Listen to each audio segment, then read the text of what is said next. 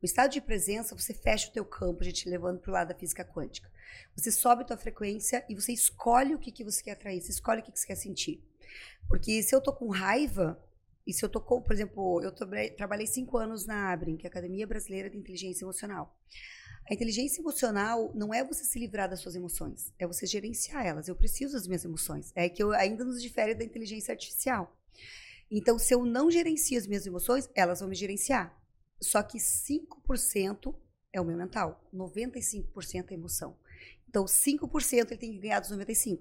É como se fosse uma faca de pão ganhando uma metralhadora. É isso aí, pessoal. Estamos começando mais um Jogando. Jogando pra plateia, Edinho, como é que estamos? Estamos aqui a todo Ô, vapor. energia toda agora. Nossa senhora, né? Parece que deu um pump. O Dudu tinha me convidado pra tomar um Monster. Não o fizemos, mas o faremos depois deste episódio. Mas tomasse um cafezinho? Tomei um cafezinho e tô comendo energia como se eu tivesse ligado na tomada. Opa, o almoço também tava bom, né? Tava vambora, bom. vambora, vambora. É isso aí. Hoje estamos Temos- começando pois uma é. grande convidada aqui. Pois é, tem uma convidada especial hoje. Exatamente, trazida por uma grande amiga nossa, né, que é a Mel Hoffman, nossa parceira, que nos trouxe hoje aqui Gica Almeida, ela que é Master Trainer em PNL, é, reprograma a mente e a vida das pessoas. Personal trainer de cabeças, é isso? Exatamente, exatamente. Vamos entender esse mundo, Gica, seja muito bem-vinda.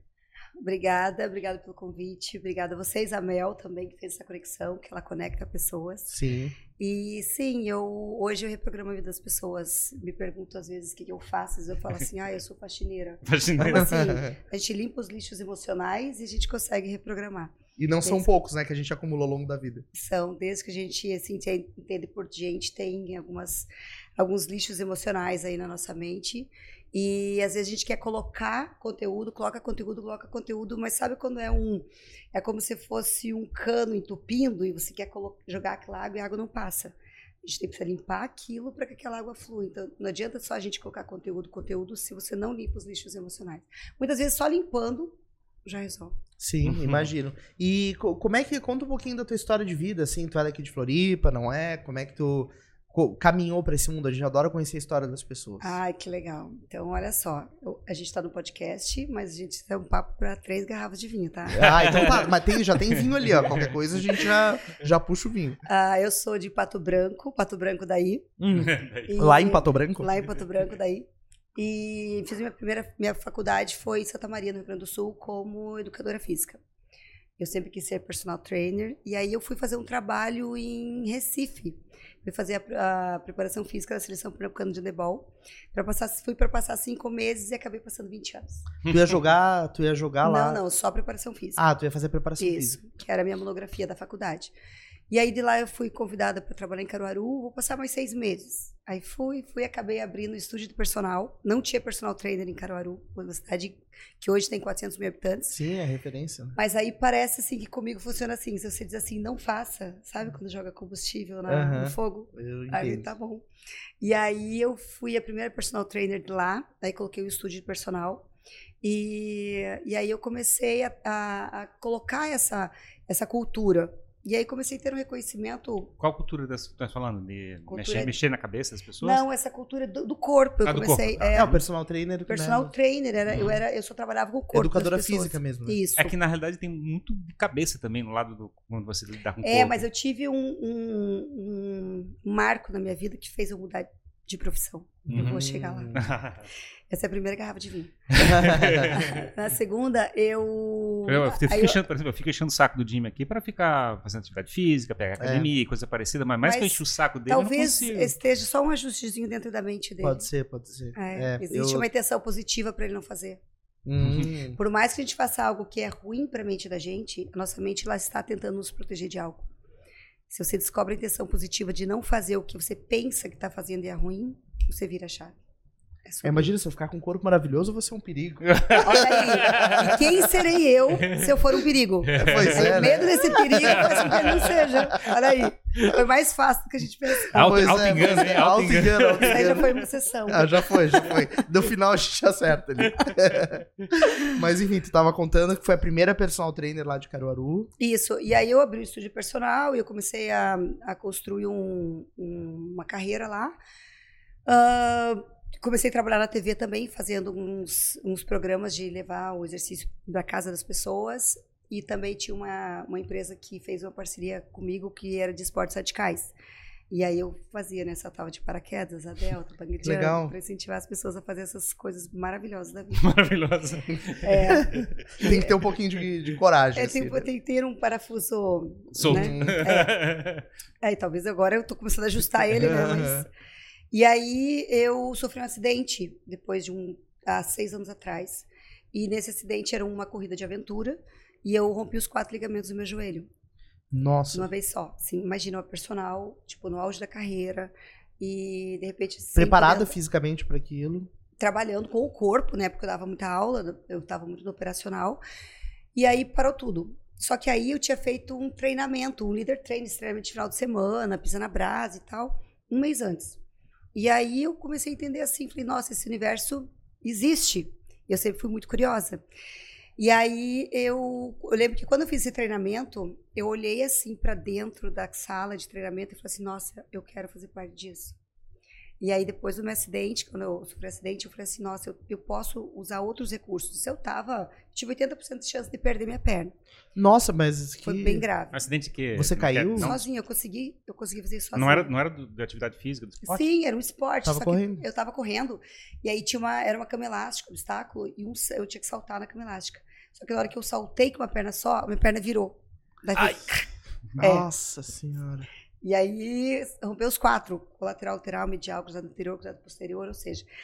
Eu lembro que eu olhava assim pra minha perna e falava assim: tomara que tenha quebrado e não rompido os ligamentos. Tomara que tenha... Olha que louco, né? Eu sabia que se quebrasse era mais fácil, porque eu já sabia o que estava acontecendo comigo. Aham. E aí meu filho estava comigo. E eu ainda levei meu filho para fazer o negócio junto comigo. E aí, tudo, a minha virada de chave foi aí. Foi exatamente aí que minha. meu- Porque, na verdade, a tua ferramenta de trabalho ficou anulada, É. digamos assim. Não, e aí eu digo a virada de chave de como que eu comecei o meu processo de reabilitação. E calma que a gente tá na segunda garrafa.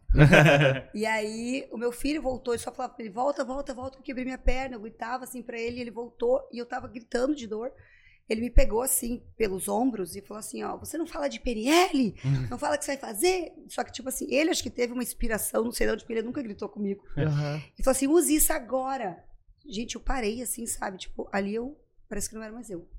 Eu mesma ajudei a mobilizar minha perna, fui pro hospital.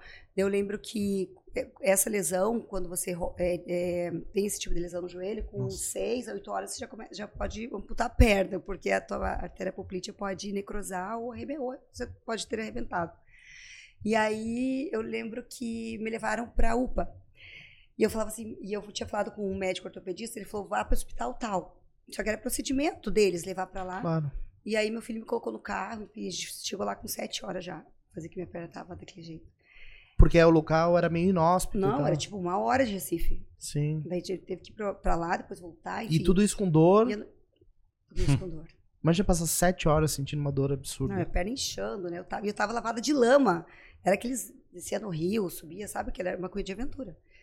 E aí eu fui para o centro cirúrgico lá, eles acharam que possivelmente né, ia acontecer isso. E aí, quando eu acordei, eu tava com aquelas hastes na minha perna. Eu estava com né, minha perna imobilizada, já sabia o que tinha acontecido. E aí eu falei assim, o médico, depois de um tempo, falou, olha, você vai começar teu processo cirúrgico, você rompeu os- todos os ligamentos, e a gente vai tirar as hastes, vai subir pro bloco cirúrgico, vai tomar uma hack pra gente remover esses quatro, quatro ferros que tinha na minha perna, os ferros, assim. Daí eu falei assim, eu não quero anestesia. Eu falei, quê? Daí eu- comecei, eu, só que eu comecei a pensar assim, se eu conseguir fazer o que eu penso que é- existe, eu consigo fazer o que eu quiser? Não, tá brincando, cara. Hum. Não, não tô. Hoje eu penso assim, será que hoje eu faria isso? Aí, Nossa aí ele Senhora. falou assim, o quê? Eu falei assim, não, você nunca tirou isso sem anestesia? Ele falou assim, Gica, tem um ferro dentro do teu osso, você vai gritar de dor. Aí eu falei, você nunca tirou isso? Só que eu, eu não sei como é que os médicos me atendiam, gente. Eu, eu sabe, eu peitava ele assim. Ele falou, já no SUS, às vezes, né, teve algum recurso, não teve anestesia e tal, já aconteceu. Eu falei, me dê 30 minutos sozinha. Ninguém entra. Que hora você vai tirar? Ele, uma e meia da tarde. Eu falei, uma hora, ninguém entra no meu quarto. Uma hora, uma e meia pode tirar. Ele me olhou assim, uma cara de. Eu vou ver até onde essa louca vai. Nossa senhora. E aí eu falei assim, agora vai, né? Deu, só eu falei assim, Deus, agora vai, vai, vai começar, vai ter que acontecer. E eu comecei, eu tinha instalado algumas âncoras no treinamento que eu tinha feito, eu comecei a, eu, enfim, eu entrei num processo onde eu anestesiei minha perna direita. E aí eu olhei ele entrando assim, eu falei, pode começar. E veio na minha mente assim, eu só não vou olhar o que ele está fazendo, porque a nossa mente inconsciente, ela, ela tudo que acontece na vida da gente é porque a gente aprendeu alguma coisa. Então, se eu olhasse para minha perna e tivesse alguém mexendo, eu, eu disse assim, que se mexer ali dói. Então, se eu não olhasse, eu não quebrava o meu estado, porque eu me coloquei no meu inconsciente. E aí, ele, quando ele terminou, eu olhei assim para ele, ele, você não sentiu nada? Eu falei, não. Aí ele falou assim, como que você faz isso? Eu falei, como que você não faz isso? Eu lembro até hoje, eu falei, como que você não faz isso? E ali eu instalei uma crença muito grande de que agora eu posso me reabilitar, posso voltar. E aí, enfim, para resumir a história, eu, eles falaram que a partir de um ano eu ia começar a reabilitar. Eu perguntei, né, quando que eu vou começar a fazer o que eu fazia antes? Dica, daqui um ano a gente conversa, porque você ainda tem várias cirurgias pela frente. Aí eu lembro que eu falei assim, seis meses eu tô reabilitado. Aí ele olhou pro meu filho e falou assim, ó, conversa com sua mãe, por favor. eu falei, respeito sua medicina, preciso dela, mas eu vou me reprogramar e eu vou estar tá andando em seis meses. E em seis meses eu tava andando. Que doideira, que doideira. E aí eu passei quatro anos reabilitando os pacientes dele. Entendi, sim, porque ele... Aí eu fiz disso um negócio. Sim, exato, enxergou E aí eu comecei a estudar, estudar, estudar, estudar. Minha formação, minha primeira formação de PNL foi entre as cirurgias. Aí eu comecei a estudar. PNL, hipnose, aí comecei. Daí eu fazia meus processos. Aí, por isso que o que eu faço hoje, eu fiz comigo e acredito que, que existe. Que, E- que funciona. E você, é, bom, até você ir pra essa corrida de aventura, o teu trabalho era é, fazer preparação Físico, física. Emagrecer pessoas. Então você tinha clientes Eu tinha um ali, estúdio de personal. um estúdio personal. Era tal. emagrecer, ganhar massa muscular, o que um personal normalmente faz. Daí você ficou afastada, porque você estava se recuperando. Não. Você voltou, mas você Não, continuou. eu não fiquei afastada. Eu fazia cirurgia no dia, dois dias depois, eu estava dentro do estúdio com a perna assim, com imobilizada de muleta. Eu não permitia minha mente saber que tinha algo na minha perna. Esse foi o meu principal segredo. Porque eu tinha, por exemplo, eu fiz a cirurgia, eu lembro um dia, eu fiz uma terça, na quinta-feira eu estava dentro do estúdio. E falava, como é que tá tua perna? Eu falava, que perna? Uhum. Era assim, sabe? Tipo assim, eu não permiti a minha mente entender que eu tinha algo. Eu não tinha nada. Por isso que eu falo, o universo é tirar o que você é, não o que você quer. Então, se eu tivesse com a perna assim, eu teria sentido dor, eu teria fazendo um monte de coisa. E eu aprendi a tirar minha dor. Só que aí, a minha fisioterapia era muito, doía muito, era a sensação de quebrar minha perna todos os dias. E aí eu aprendi a tirar. Isso que o médico me proibiu, porque eu precisava da dor como limite. E daí me programei para não ter medo da dor. O sofrimento, Gica, ele é uma forma da gente chamar a atenção das pessoas e suprir a carência interna, assim, né? A gente Também. sofre pra ser cuidado. E muitas pessoas gostam de viver nessa, nessa, nesse lugar de dor. É, porque arrastando corrente, digamos assim, né? Tem aquela música, um homem com uma dor é muito mais elegante, né? Tem um. É, Eu não conheço essa frase. onde tem, tem, isso? é uma música, não lembro Sério? de quem que é. Cuidado que quem escuta isso e quer ser elegante é. pode instalar isso como uma crença. Pode ser um Pois é, gatilho, mas é, tem- provocar um gatilho na pessoa. Ô, Dudu, pesquisa isso aí, a gente vai depois manda no, no WhatsApp. Tem uma música que eu não lembro de quem que é, mas tem uma música que fala isso. Mas é louco, né? Porque tem Deve ser pessoas que. sertaneja. Não, não é, é- não, é uma música até antiga, acho que é Ana Carolina, um negócio assim. É, mas é, é interessante porque tem pessoas que, vi, que é, vivem nisso, né? Estão sempre reclamando. A e- nossa mente é aprendizado. Por exemplo, as pessoas, eh, certas pessoas teriam feito desse teu caso da perna um fato de vida, assim, um Eu, evento. não, eu, eu incrível, Visitem, comprem ingresso minhas ver. clientes, por exemplo, ela, ela não melhorava, melhora, não melhorava de jeito nenhum. E aí o ortopedista falou assim, Gica, ela não tem absolutamente nada, nada é nada. Os exames estão bons, ela, pode, ela não é para ela estar mancando, não é para ela sentir dor, ela não tem nada. E aí o que, que eu comecei a fazer? Eu comecei a investigar a vida dela. Ela ia se separar, logo nesse processo de separação, ela sofreu um acidente. Hum. Aí quando ela sofreu acidente, aí o marido começou a cuidar dela. Então ela não, inconscientemente, ela não queria melhorar para ter atenção do marido, porque ela não queria se separar. Conscientemente ela queria, inclusive ela começou a culpar o médico e dizer que era isso, que era, mas ela não tinha nada. Aí quando né, ela começou a entender que o, a mente dela para proteger ela e manter ela pelo valor família, que quando tem um valor muito alto, a gente honra o valor, e o valor família dela era alto, ela não melhorava. Uhum. E aí, isso que você falou da, da dor, muitas vezes é reflexo de é mais cuidada. Mas não é que eu adoeço ou eu, eu, eu fico na dor para ter atenção. É porque uma vez que aconteceu, a tua mente aprendeu. Tudo tem que aprender. Então, nossa, eu fiquei doente e minha mãe olhou para mim. Pô, se eu ficar doente, minha mãe olha para mim. Daí você passa a adoecer sem querer para ter atenção, porque você não quer a doença, você quer atenção. Isso tudo, como é inconsciente, você não tem consciência. Por isso que eu falo que quando a gente. Ainda, tem, ainda cai na situação de fa fabricar justificativas, né? No cérebro, tu começa todo. fabricando assim, não, não é por causa disso, é por causa daquilo. E não é, conscientemente, não é. É inconsciente. Inco o inconsciente da gente é como se fosse uma caixa preta do avião. Então você Sim. não tem acesso. Se você não entrar no trabalho que a gente chama de hipnose, né, o trabalho desse, você não consegue acessar, porque a tua mente faz você esquecer tudo que tivesse, te fizer sofrer. Eu me lembro de ter lido um material sobre os, é, os japoneses faziam com os prisioneiros de guerra americanos que mandavam eles escrever falando bem deles mesmos, né, que eles estavam sendo bem tratados. E aí, quando tipo, eles foram resgatados. É, quando eles foram resgatados, eles começavam a dizer assim: não, eu fui muito bem tratado na prisão e coisa parecida, porque eles ficaram escrevendo a respeito disso. É, exatamente. Porque o cérebro ele não sabe o que é verdade e o que é mentira. Ele sabe o que você conta para ele. Então, quando você começa a contar algo que é difícil, ele vai dar um jeito de deixar difícil. Porque o cérebro é aqui e a mente é aqui. O cérebro e a mente não são a mesma coisa. Porque a nossa mente evolui, nosso cérebro não. Então, o cérebro ele só recebe informação.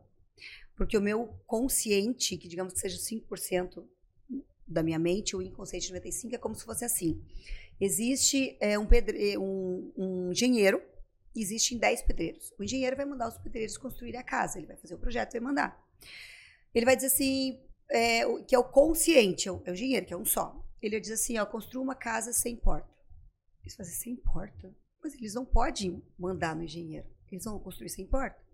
Então, o teu consciente, ele só manda, ele fala o que você fala, o que você pensa conscientemente ou inconscientemente, e esse aqui só executa. Então, se eu falar que é fácil, ele vai dar um jeito de deixar fácil. Se eu falar que é difícil, ele vai dar um jeito de deixar difícil. Se eu falar que é bom, ele vai dar um jeito de deixar bom. Se eu falar que é ruim, ele sempre vai te obedecer. Ele, só que ele caminha também naquela mentalidade que o pessoal tem do, daquele livro O Segredo, né? De chegar e o que você mentaliza acaba acontecendo. Só que na, é o que você mentaliza, na verdade, o segredo do segredo não é o que você fala, é o que você sente. Porque como nós temos um campo eletromagnético, meu cérebro é elétrico, meu coração magnetiza. E o meu coração ele tem muito mais poder do que o meu cérebro. Então, por isso que o meu cérebro é elétrico e o meu coração magnetiza. É um campo eletromagnético. O que eu sinto, eu atraio, não o que eu penso. Se você olhar a estrutura do mindset, é pensamento, gera sentimento, que gera comportamento, que gera resultado. Então, o pensamento gera um sentimento. Então, para eu sentir, eu tenho que pensar. O pensamento é o primeiro. pensamento gera sentimento. Gera comportamento, gera resultado. E às vezes a pessoa quer mudar o resultado dela, porque para nós a PNL existe fracasso, existe resultado positivo ou negativo. Você montou uma estrutura de mindset para ter um resultado positivo ou negativo. A pessoa quer mudar o comportamento. Vou mudar meu comportamento, que eu vou mudar meu resultado. Você está indo contra o fluxo. Você tem que mudar o que você pensa, porque daí vem o efeito cascata. Só que o que eu penso, imagina, pela neurociência eu tenho 70 mil pensamentos por dia, 60 mil. Como que eu vou gerenciar o que eu sinto se eu tenho 70 mil? Porque eu não estou em estado de presença, eu estou no piloto automático. É. Então, quando você entra em estado de presença, você você está é, consciente do teu diálogo interno, do que, que o Jimmy fala para ele mesmo, porque vai gerar um sentimento, esse sentimento ele é mandado para o campo eletromagnético para voltar e você ter o resultado que você quer. Aí já cai no meio, no, talvez, no exemplos de mindfulness, né? De chegar em controle da mente, para chegar pra ir para o presente, né? Perder um pouco essa. É, o estado passado, de presença futuro. é a cereja do bolo de qualquer situação. O estado de presença, você fecha o teu campo, a gente levando para o lado da física quântica. Você sobe a tua frequência e você escolhe o que, que você quer atrair, você escolhe o que, que você quer sentir. Porque se eu tô com raiva, e se eu tô por exemplo, eu trabalhei cinco anos na ABRIN, que é a Academia Brasileira de Inteligência Emocional. A inteligência emocional não é você se livrar das suas emoções, é você gerenciar elas. Eu preciso das minhas emoções. É que eu ainda nos difere da inteligência artificial. Então, se eu não gerencio as minhas emoções, elas vão me gerenciar. Só que 5% é o meu mental, 95% é emoção. Então, 5% ele tem que ganhar dos 95%. É como se fosse uma faca de pão ganhando uma metralhadora. Uhum. Sim. Isso e... é inteligência emocional. É fazer os 5% gerenciar os 95%. Eu, eu já pensei muito sobre isso, sabe, Dica? Assim, eu, eu, eu, gosto né, desse, desse assunto, dessa temática. E para mim o maior desafio que existe é a gente conseguir se blindar com os inputs que a gente está exposto. Porque às vezes a gente quer é, construir uma vibração boa, só que o que a gente consome é, o tempo todo. O tempo todo é contaminado. Então é muito difícil, né? Às vezes, por mais que você esteja trabalhando isso, Se é... você fala que é difícil, vai ser difícil. É, o... tem que ser fácil, né? Então é fácil. É um desafio. É um desafio, porque na verdade às vezes a gente vai conversar com alguém, um amigo, um Achei conhecido. engraçado a tua preocupação do poder das palavras. O tempo é, todo. É porque sim. eu falo que eu não estudo PNL, eu vivo a PNL. Então, como eu, o tempo todo eu tô escolhendo as palavras perfeitas para o momento. E quando eu, eu escuto uma palavra que eu treinei a minha mente para não falar, ela dá um uhum. te incomoda. Dela. É. Mas até a comunicação fica super consciente, né? Você é, tentando... É porque a gente não percebe é. a auto-hipnose que a gente vive. É, eu não, eu não percebi o meu, é difícil. Exatamente, por quê? Porque a gente, a gente, o primeiro ouvido mais perto da nossa boca é o nosso. Eu achei engraçado, porque eu tenho um exemplo bem. É, eu li uma vez um livro que nunca se deve usar é, sempre e nunca. Porque nunca é verdade, isso nunca é verdade, vamos dizer assim. eu achei muito engraçado esse negócio. Eu aprendi. Porque eu nunca. E você limita. Isso. Mas é que sempre tem uma situação que você pode argumentar ao contrário. Quer dizer, não, não tem como fazer é isso. É um ponto de vista. É, e ele falava assim: toda comunicação que você chega e quer agredir uma pessoa, você usa essas palavras para poder é, é, provar teu ponto. Tu sempre coisa. faz isso, Ferrari. É, eu, acho, eu achei tão engraçado. Tu nunca me e aí você desperta na pessoa um sentimento de culpa. É. Quando ela está no sentimento de culpa, ela baixa a vibração dela para 30 Hz. E se você está em estado de presença, você entra no campo dela e você domina a comunicação. Eu achei engraçado porque, de certa é uma forma. estratégia também. Eu achei engraçado porque eu, eu, depois de ter visto isso, eu praticamente desisti de usar essa palavra por alguma razão. e tem uma coisa a ver com isso, né? Tipo assim, eu não quero passar isso para as pessoas. Aí você começou a tomar consciência. Olha que legal. Uhum. A gente toma consciência das coisas, a gente já resolveu metade do problema. Só de tomar consciência. Daí a gente entra com a PNL, com técnica, e você vai lá e limpa a questão. Mas só tomar consciência, tirar do inconsciente que eu estou fazendo e tomar consciência, você já vira chave. Mas ali a minha, a, o meu ponto é como hum. se blindar desses inputs que a gente muitas vezes não consegue controlar, né? Ou deveria controlar. Tem um, um termo chamado engenharia do consentimento, que foi, que foi passado para algumas, algumas pessoas da elite, da grande elite mundial, que foi até passado pelo sobrinho de Freud. A engenharia do consentimento é como que eu faço com que o, a mente do Jimmy autorize ele a fazer o que eu quero. Porque assim, a, a nossa mente ela não gosta de ser mandada inconsciente. Ela não gosta de ser mandada, ela não vai ser mandada e esquece. O teu filho, ou quem tem filho, ele pode até obedecer pelo paternalismo, pela autoridade. Mas não porque ele quis obedecer. Você sugestiona, porque na hipnose eu vou te dar uma sugestão. Então você tem que dizer para sua mente assim: sim, está autorizado a fazer isso. E a engenharia do consentimento está aí o tempo todo, com o que a gente vê, com os símbolos, com as âncoras, com os gatilhos, com os, os marqueteiros são muito bons em disparar âncoras na uhum. gente. Então a gente, as cores, né, o, tudo é, gente, o tempo inteiro a gente está como marionetes. Como você falou. Só que como que eu me protejo disso? Estado de presença. Estado de presença está presente no momento presente. Quando eu estou presente no momento presente, eu estou em, literalmente em conexão com, eu falo assim, com o divino, com eu sou, eu estou em conexão com a fonte, aqui o meu campo está protegido. O meu campo eletromagnético, ninguém entra. Como eu trabalho com hipnose, principalmente a fascinação, que é não verbal, que é pelos olhos, então eu tenho que fechar o meu campo, elevar minha frequência acima da tua e entrar no teu campo sem que você perceba que eu entrei. Só que se eu tô com o meu campo fechado, você pode tentar a tua vida, você não entra aqui. E estar no, no, momento presente é como se a gente fosse um sentinela cuidando da nossa própria. Aí você tem que treinar a tua mente, tua mente, teu cérebro, literalmente. Porque eu tenho algumas formações, como Reiki, Tata Healing, Barra de Axis, Constelação. Por quê? Porque quando eu fiz o meu primeiro Master, eu entendo que quando você faz um practitioner em PNL, você vai ter nível neurológico de identidade. No Master, você vai ter nível neurológico espiritual. Eu falava, e eu ainda misturava muito o que era religião e espiritualidade. Esse campo sistêmico ainda era muito vago para mim. E aí eu fui estudar essas, essas partes energéticas para entender isso e entendi que o sistema é mais forte que a gente. Então, quando eu estou no meu estado de presença, eu consigo fazer com que eu, eu é como se as coisas ficassem meio em câmera lenta, sabe? Você começa, aí você começa a não reagir, você começa a responder. E quando a, blindagem energética, uma vez eu fiz um, uma, uma aula com o meu professor, que é o meu, o meu, meu literalmente um professor, meu mestre de, de vacinação e magnetismo. E aí a, a, a física quântica fala assim: o olho do observador colapsa a função de onda. Então tudo é intenção. Se eu intenciono que eu tô com o meu campo fechado aqui, eu mentalizo que eu tô aqui, eu tô com a minha frequência alta, eu tô dominando meu pensamento, não entra, não vem entendeu? Então, se eu pegar, por exemplo, uma vela, uma massa de vela no supermercado, Eu posso acender uma vela para Nossa Senhora, eu posso acender uma vela para fazer um trabalho para matar alguém, macumba, entende? A, a, o pacote de vela é o mesmo, a intenção não é sobre a vela, é sobre a minha intenção. Só que como a gente vive no mundo físico, a gente está acostumado a acreditar só no que a gente vê, no que a gente pega. Esses dias uma, uma cliente me questionou, e se eu colocar um esparadrapo no umbigo? Eu vou proteger a minha energia? Eu falei, legal, o teu, teu esparadrapo ele é mais forte que a tua calça jeans. Quer dizer que você, você né, a tua roupa com uma, uma, jaqueta de couro é o esparadrapo que protege, outra coisa não protege. Porque a intenção e a crença dela é essa. Eu posso intencionar só que ele está protegido e pronto. Só que as pessoas não entendem o poder que elas têm sobre isso. A imaginação é um negócio muito louco, né? É porque tudo que existe no mundo foi imaginado antes. Então, esse copo aqui, antes dele existir fisicamente, um designer de produto imaginou: ah, esse copo vai ser desse jeito, vai ser sextavado e tal. É, então, é, a gente usa muito pouco esse poder, né? Isso foi é o motivo de prêmio Nobel. Tudo que existe no mundo físico partiu da mente de alguém.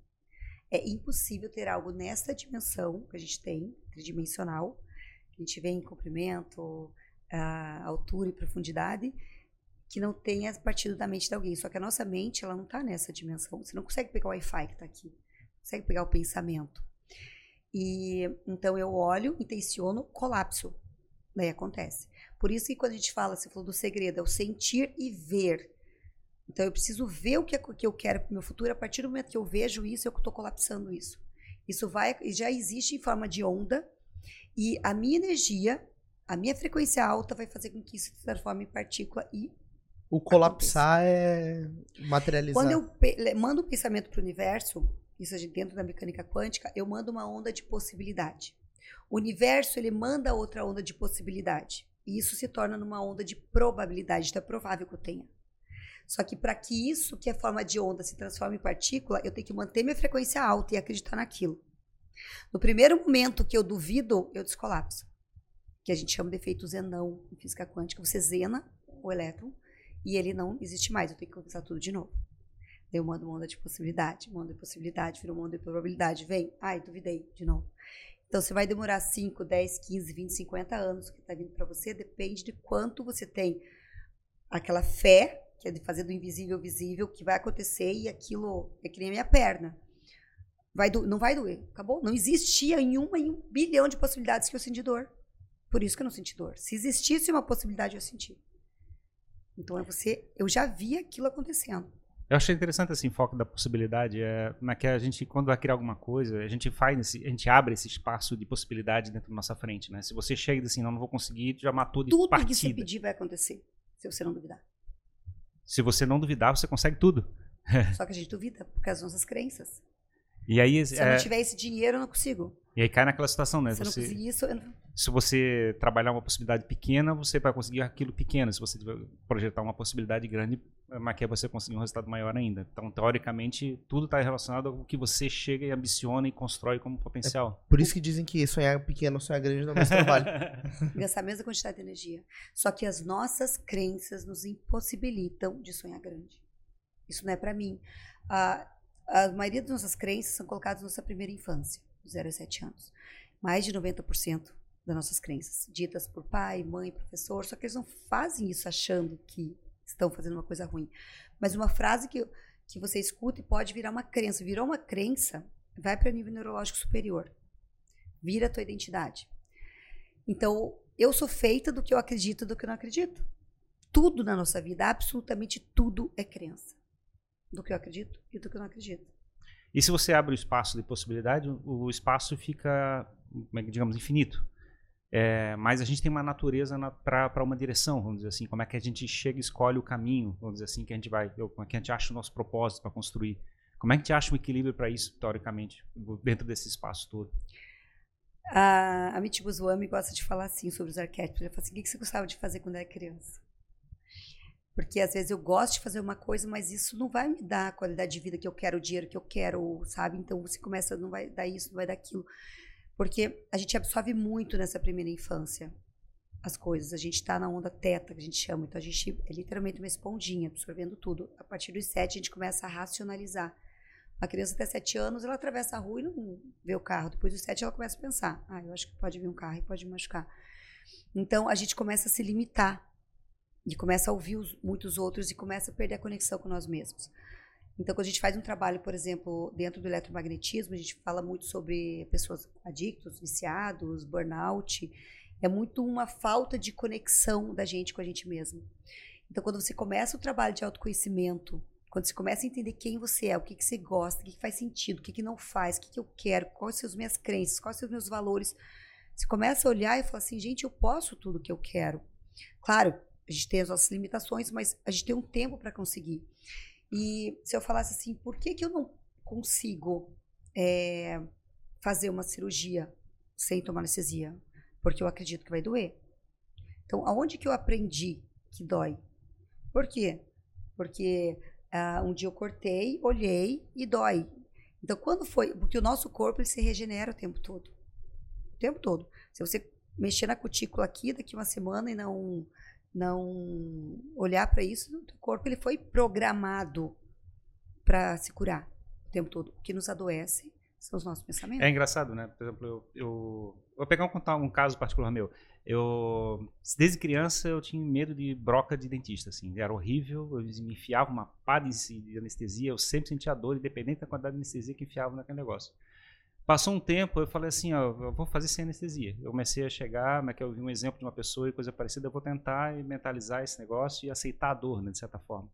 Até hoje eu faço, né, que é todos os é, broca e coisa parecida sem anestesia, simplesmente porque eu não, eu não acredito que faça diferença. Eu, eu não acredito na anestesia. Eu, mas que, apesar de eu sentir a dor, eu escolho não fazer sem. Como é que o dentista reage a isso? Ele normalmente bota, prepara a anestesia e deixa no lado aqui, pra, preparado para enfiar na hora que eu gritar, né? Vamos dizer assim, né? Mas eles nunca injetam, nunca injetam porque eu não grito. Pensa que a dor não está no teu dente, está na tua cabeça. Uhum. A gente vai tirar a dor de alguém com submodalidade dentro da PNL. A dor ela tem um formato, ela tem uma cor, ela tem um peso. E você começa a tirar o peso e a dor, o formato, a, o peso, o formato e a cor daquilo. Você começa tirando, tirando, tirando, tirando. Você vai desviar, porque você sabe, olha só o caminho que tua mente fez. Eu vou pro dentista, ele vai mexer no meu dente, vai doer. Eu escolho não usar anestesia. Vou tomar sorvete. Mas eu sei que vai doer e vai, entendeu? Você, você já criou um caminho. Você já ensinou a tua mente que ela ia sentir aquilo. Uhum. Tudo que a mente sente é porque inconscientemente a gente mandou o, a mensagem. É, e aí o desafio no meu caso era é, é controlar os reflexos, porque apesar de eu sentir a dor, é que eu via que eu tinha uma, uma defesa. E aí assim, como é que eu seguro a defesa, do, teoricamente, da, do corpo, né? Para não, não interromper o processo do dentista. Eu achava engraçado, tipo assim, ter que ficar consciente sobre isso. Já viu aquelas crianças que vão tomar injeção e aí o, o enfermeiro fica mexendo nela aqui, assim, uhum. e daí ele vai dar a injeção e não chora, e não sentiu a picadinha, porque tirou o foco da dor. Porque o teu foco está no dente. Uhum. Experimenta um dia aí e não pensar no dente. Isso é outra coisa. É difícil, né? Se você diz que é difícil. É, é verdade. Eu usei a palavra agora. É, é um desafio. Eu, eu... E quando você fala que é um desafio, se você é, motivo, é, você é motivado por desafios, você consegue. É. Porque a tua mente fala assim, adoro desafio. É.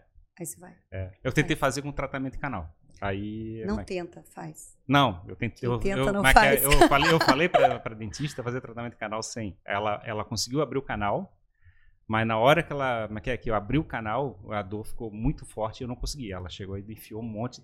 Mas ela não precisou botar anestesia fora do dente, só dentro do dente. Fora do dente não precisou, porque eu, como é que eu já estava teoricamente preparado. Mas dentro do canal é, é, era impossível fazer o. Cara, era a dor era muito, muito forte. É porque nesse caso você está lutando para contra a dor. Vou sentir dor e não vou ter anestesia. O teu foco é não tomar anestesia, não é não sentir dor.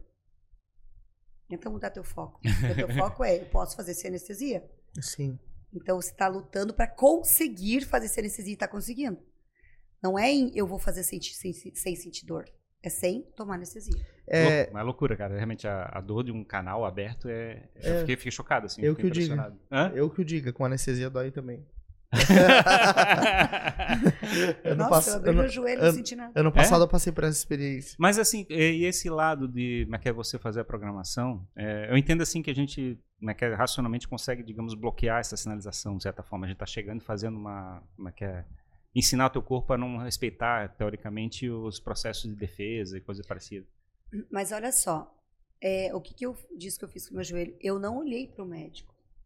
Se eu olhasse pro médico, eu sabia o que ele estava fazendo e eu ia sentir dor. Uhum. Então você tá ali olhando para ela, você sabe que ela tá mexendo e você sabe, então é, é, mais desafiador. Quando a gente vai fazer um, uma hipnose para quem o dentista usa muito, tem muito dentista que usa hipnose, para tatuador a gente usa muito. Então a pessoa ela tá desconectada dali, ela não tá ali. Entendeu? É como se ela não não ela não tá ali, a mente dela tá em outro lugar, não ali. É, no Tira caso, o foco dali. Pois é, então o objetivo no caso é trabalhar esse. É, pois é, tirar, trabalhar e fazer a pessoa, digamos, estar em outro espaço, vamos dizer assim. Não naquele espaço que está passando. Atualmente, tira o foco dali. Onde está a dor é porque tá, o, o, o teu foco está ali. E, Maqueto, você não lembra de sentir absolutamente nada? Como é que é o. Não, eu sabia que estava mexendo. A Maqueto sente o toque, né? Da, da sente o toque, mas não sente a dor. É, o da dor mesmo está bloqueado. É, doideira. Essa, isso que você falou, né, da, da vibração, é, da, da influência, eu vi aquele estudo de um, acho que é um cientista japonês, se não me engano. Masaremoto. Isso, que fez com as moléculas de água, né, daí colocou expostas a ódio, raiva, felicidade, amor, e aí as moléculas de água se adaptaram, né. É, eu achei isso muito, muito louco, assim, como as pessoas não, não, não assimilam isso, né, como essa, como a vibração, a energia, como tudo é energia, né, energia é, elétrica, corporal, mental? Tudo, absolutamente tudo é energia.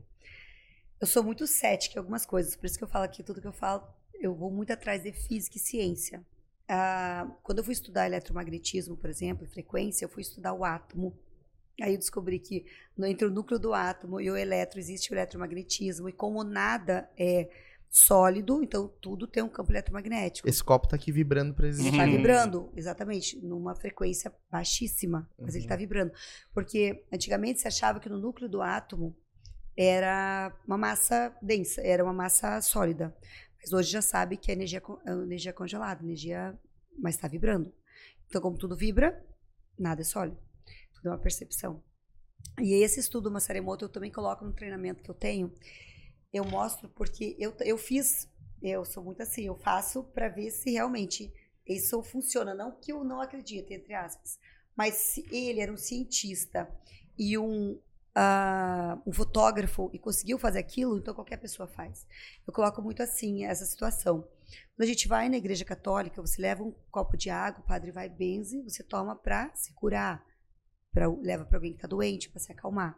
Se você vai, por exemplo, na igreja evangélica, às vezes o pastor pede para colocar um copo d'água na frente da televisão para ele abençoar. Aí você toma. Tem uma cliente minha que disse que você curou do câncer só tomando água do pastor, porque era a crença dela. E porque a gente se cura, a gente acaba se curando. E se você vai no, no centro espírita, tem água fluidificada. Por quê? Porque há poder da água dentro da gente. E o Masaremoto era um cientista fotógrafo, ele não era nenhum religioso. E aí ele colocou, ele pegou a amostra da, de água e colocou em potinhos transparentes e colocou os nomes. E não é tanto sobre o nome, era a intenção que ele colocou em cada pote. Obrigado, te odeio, ódio, eu te amo, é, você me noja. E aí, quando ele congelou, ele fotografou e viu que o arranjo das moléculas da água foi completamente diferente. É incrível esse estudo.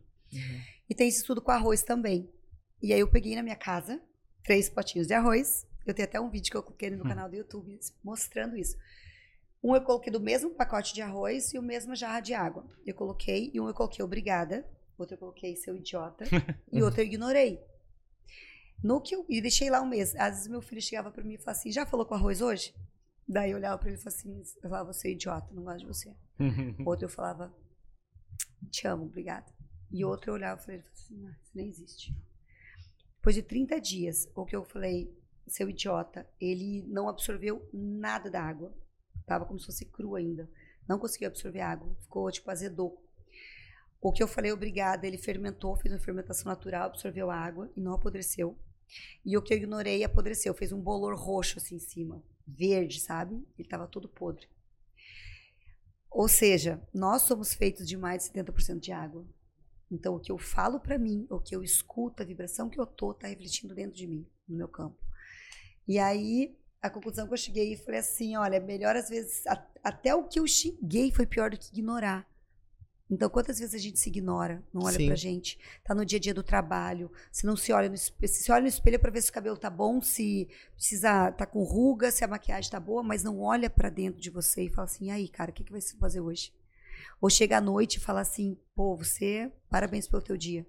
Quer dizer que a intenção, além da, da questão de você trabalhar a possibilidade para o teu futuro, é, ainda assim, isso impacta no mundo de forma é, física, de certa forma. Ele faz esse transporte, esse transporte energético para um, é as coisas que estão próximas de você, as pessoas e as coisas. E o Criador, que eu chamo de Deus, respeitando a crença de cada um, é tão perfeito que o maior condutor elétrico é a água. E a gente é feito basicamente de água. Para provar que a gente é eletricidade pura. Sim. Então, se o que, que eu que como que eu quero, o meu corpo está tentando lutar 24 horas por dia para me deixar viva e bem. Tanto que o meu estômago ele se renova a cada 24 horas, a cada todo ano a gente tem um corpo novo. E, e por que, que eu continuo me adoecendo? Porque eu estou me adoecendo. Porque minhas células estão se renovando. Então, por que ela está renovando uma célula doente? Porque eu estou dando esse comando inconsciente. E, e, e, é, e, tem a ver com o ambiente que a gente vive, tem a ver com o que a gente escuta, com o que a gente fala pra gente mesmo, principalmente. Vai cair então, naquela, naquela negócio de você é a média das cinco pessoas que você mais tem contato, né, de certa isso. forma. Então você tem que escolher as pessoas que estão em volta de você. Isso. E quando você muda uma frequência, quando eu vou começar um trabalho com alguém, por exemplo, eu falo assim: você tem certeza que está pronto para isso? Tem certeza para deixar coisas para trás e conhecer coisas novas? Pessoas e comportamentos. Porque a hora que você mudar, porque nós somos frequência. A hora que mudar a tua frequência, você vai. Essas pessoas não te enxergam mais. Você, sabe, desconecta. Amigos, família, relacionamento. Você desconecta. Agora você vai se conectar com quem tá aqui. Mas isso aqui você não tem como, porque eu sempre falo assim, a pirâmide, ela é assim, ó, não cabe todo mundo aqui. e às vezes a gente quer levar todo mundo, e se as pessoas não sobem, a gente não quer subir, quer descer. Tudo bem, fica aqui. Mas aí você não pode reclamar que você não tá subindo. Porque o, o topo da pirâmide é um lugar meio solitário. Tá, a gente, a gente passou uma série de disciplinas aqui. O que, que é o PNL, então, desse, desse escopo todo? A PNL, ela é como se fosse o manual da mente humana. Ela é uma modelagem. Modelaram as mentes, maiores mentes de sucesso e fizeram uma receita. É como se fosse a bula do remédio. A, a PNL hoje, ela, ela é uma ciência, uma tecnologia que trabalha a realidade subjetiva. Quando a gente sentou aqui, eu falei, nossa, que cadeira bonita. Aí você falou, é bonita, mas ela não é muito confortável. Aí eu falei, confortável para quem? A PNL tem a, é, da, é dentro da realidade subjetiva. Que isso é uma cadeira, isso é incontestável. É uma cadeira, é uma realidade objetiva. Agora, se é confortável ou não, é subjetivo. Então, a PNL trabalha a realidade subjetiva. Porque é o mapa de mundo que eu tenho. 96% das brigas de relacionamento é briga de mapa de mundo. Eu quero colocar goela abaixo em você o meu mapa de mundo. Mas você tem o seu mapa de mundo. Então, quando eu entendo que eu tenho o meu mapa de mundo, que eu aprendi desde que eu nasci até hoje, e você tem o seu e você tem o seu, eu passo a respeitar o seu mapa de mundo. E eu falo assim, nossa, o mapa de mundo dele não, não bate com o meu. Aí eu posso escolher viver com você ou não, andar com você ou não, ter amizade com você ou não. Ah, mas eu não quero. O que, que as pessoas fazem? O ser humano faz? Ele tem que ter um senso de pertencimento. Eu tenho que pertencer àquilo. Eu começo a não ser mais eu para ser amiga dele. Sim. Daí eu. Você vira uma, você vira uma massa, né? Você eu, é, eu anulo quem eu sou. Uhum. Eu perco minha identidade para pertencer àquele grupo. E, porque... e o, então, o PNL, de certa forma, é uma, uma psicotecnologia, vamos dizer assim, uma habilidade que você tem que desenvolver para programar esses processos todos? Isso, é, exatamente, são programas. Imagina que quando a gente nasce é como se fosse um computador formatado. E a gente começa a colocar programas. E aí é colocado um monte de programas ali, só que eu não sei, 90% dos programas que estão ali foram colocados na minha primeira infância. Então eu estou rodando em cima de programas que eu nem sei que estão ali.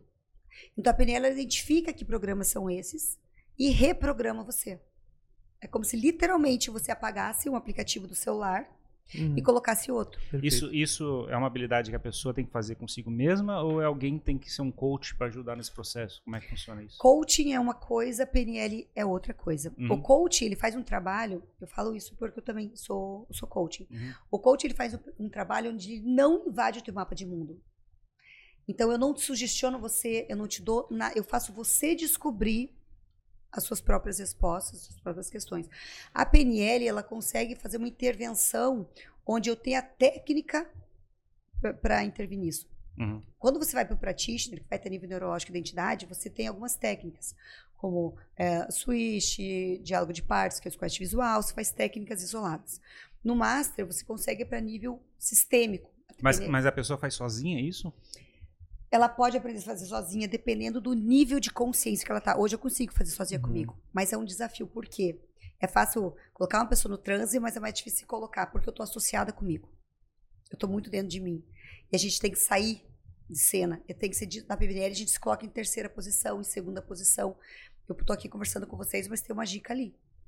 Então aquela dica tá, tá dizendo para mim assim, ah, se tá tudo certo, se não tá. Aí eu consigo me manter em estado de presença e consigo me manter mentalmente.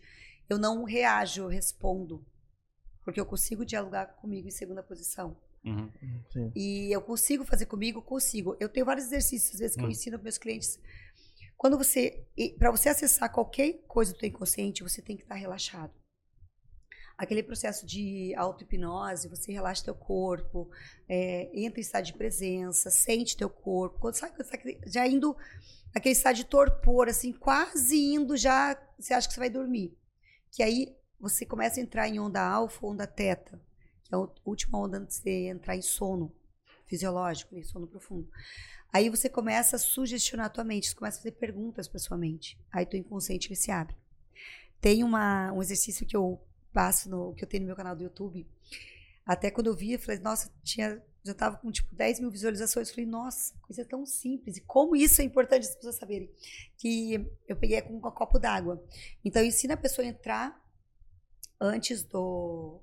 Uh, antes de dormir, nesse estado de relaxamento. Porque o nosso inconsciente, ele não dorme. O consciente dorme. O inconsciente não dorme. Como que eu te provo isso? Quando toca o teu despertador você levanta, você levanta. Se você esperar três segundos, você fala assim: não, peraí, só um soneca. Teu consciente acordou e começa a contar a historinha para você. Então, aí você faz uma pergunta. Eu tenho uma cliente minha, vou trazer o exemplo dela. Ela não conseguia parar de comer doce. E aí a gente fez treinamento, eu falei, pergunte para sua mente. Ah, eu quero fazer uma técnica. Eu falei, não, você vai aprender a fazer. Porque eu, o que eu gosto do meu treinamento é ensinar os clientes a fazer. Sim. E aí ela começou a perguntar assim, tá, por que, que eu não consigo comer doce? Consciente.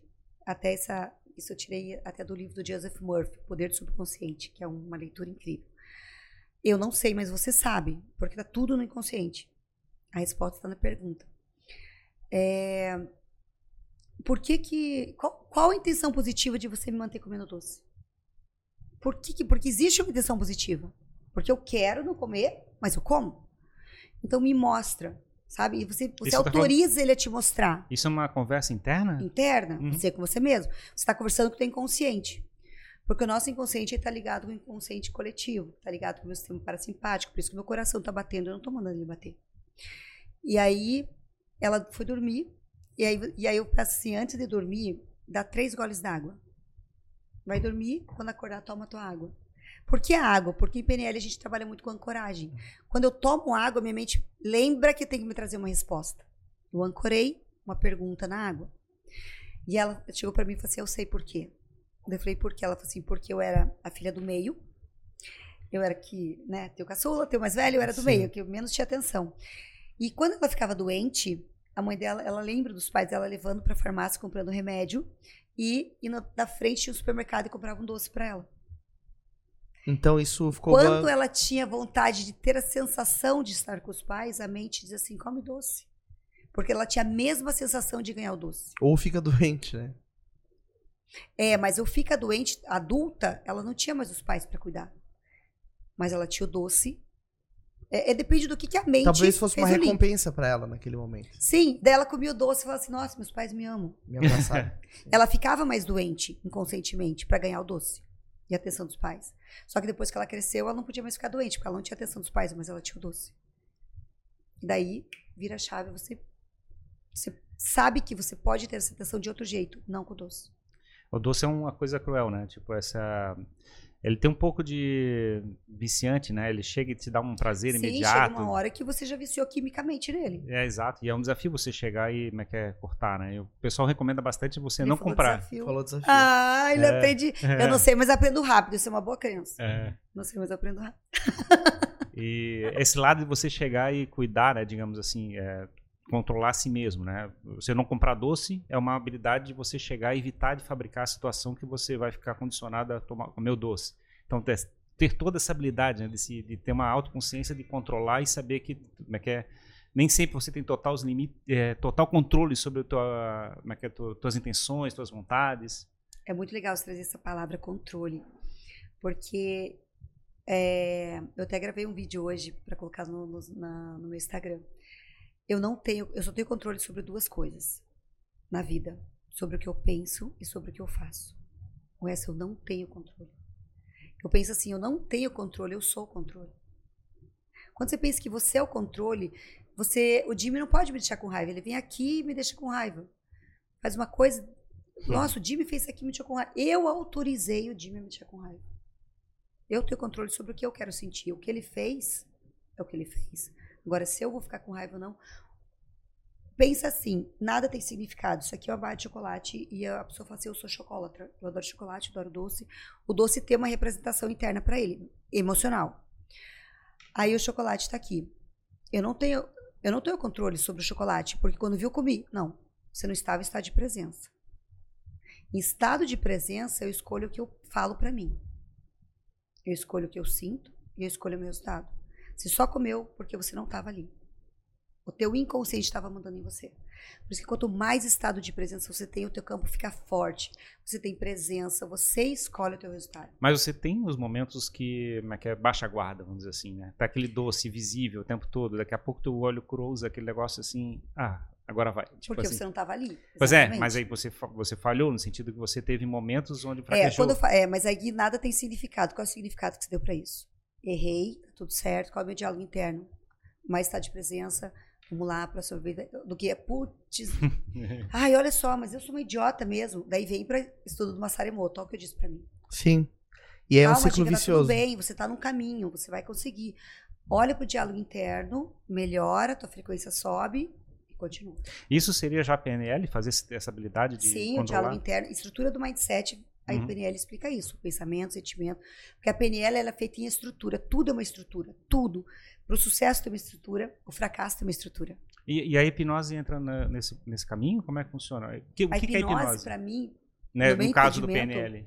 Ah, eu trabalho com dois tipos de hipnose, que é a uhum. conversacional e a fascinação, porque às vezes é um desafio é, hipnotizar. Só quando está no mundo corporativo, a gente fala assim: vamos trabalhar com visualização criativa. Todo mundo vai. Uhum. Agora vamos fazer uma hipnose. O consciente faz, ah, -uh. porque a impressão que a gente tem, vou perder o controle. Vai fazer o quê? Vou me expor aqui, vamos ver meu segredo. Vou... Porque é uma visualização criativa. É um estado de consciência alterado. É um hiperfoco. Nada mais do que isso. É você entrar em outra frequência cerebral. Só que para eu conseguir fazer uma técnica de PNL, eu preciso acessar o teu inconsciente. Porque no consciente não fazer nada. Então eu uso a hipnose para acessar o teu inconsciente, para a gente encontrar o teu problema aplicar a técnica e voltar. Porque, ah, vamos fazer hipnose aqui de palco? Eu não vejo sentido, eu não uso para mim porque eu acho desnecessário. Porque eu posso tanto te ajudar como te prejudicar. Claro. Então eu não faço isso com. Eu falo assim que quando eu tô mexendo com a mente da pessoa, eu vou descalço porque eu tô pisando em solo sagrado. Então eu não posso fazer isso com uma pessoa por brincadeira. Porque isso é a vida dela. Tanto você pode, eu vejo muitas pessoas fazendo isso, brincando com isso, isso é um perigo, porque você está no estado alterado e você pode fazer uma uma coisa que não é tão positiva para a pessoa. Sim, você pode é, fazer uma programação totalmente errada. Uma ancoragem. Que, uma ancoragem que... Por exemplo, ancoragem é uma coisa muito, muito séria. Dependendo do estado emocional que você está e você tocar numa parte do seu corpo, você ancora aquilo. Olha só como, por exemplo, imagina num velório, tá? Morreu uma pessoa muito próxima, todo mundo vem e dá um tapinha nas tuas costas. Todo mundo dá você ancorou aquilo. Toda vez que alguém der um tapinha nas tuas costas, você pode sentir uma coisa ruim. Não sabe por que o resto da vida. Porque você estava no estado muito triste, sofrendo e levava o tapinha. Assim como tem muita gente que é, às vezes eu vou trabalhar com um cliente meu, eu faço uma coragem nele, tipo, eu toco no ombro dele, sugestiono que quando eu tocar no ombro é profundo trans, quando eu tocar no ombro ele se sente bem. E ele não veja que eu, que eu faço isso. Isso pode ser uma coragem para auto-hipnose também, né? Eu posso, em determinado sim, momento, tocar no meu próprio sim. ombro e me auto-hipnotizar. É, trazendo aqui uma pessoa que a gente começou a conversar aqui, falou dela no início, falou bem, uhum. que eu vou para lá daqui a pouco. É, eu tenho uma coragem para o estado de presença, que é isso aqui. Eu até falei para ele, um dia ele mandou, mandou um áudio para mim assim, falei, olha, eu tô entrando em estado de presença. Porque eu, estado de presença, eu vou passar um exercício aqui para vocês, é muito legal. Faz isso, faz isso, que vai, te, vai mudar a sua vida. É, eu, eu tenho muito isso, desde a época que eu trabalhava na TV. Então, para eu voltar para mim, Não sei se vocês perceberam, mas no começo eu fiz várias vezes assim. Sim, sim. Porque quando eu faço isso, meu corpo ele volta para mim. Eu esqueço que tá aqui ao redor. Porque eu me ancorei aqui. Então, em um segundo. A gente tem que montar um neurotransmissor, porque tem é, que eu falei, eu tenho várias formações energéticas, constelação, isso é lindo, campo, sistema, sistema, mas eu vivo num, num corpo físico. O meu cérebro é elétrico. Existem neurotransmissores para mandar informação para o meu corpo. Eu não posso esquecer isso. Eu não posso viver só com, sabe? Com energia, com. Não posso. Não é sério, né? Não posso, Espaço. porque eu estou no corpo físico. Uhum. Então, a nossa mente, ela aprende a estar ansiosa. A PNL é tudo aprendizado. Eu montei uma estrutura para estar ansiosa. Eu montei uma estrutura para estar triste. Mas eu não montei uma estrutura para estar em estado de presença.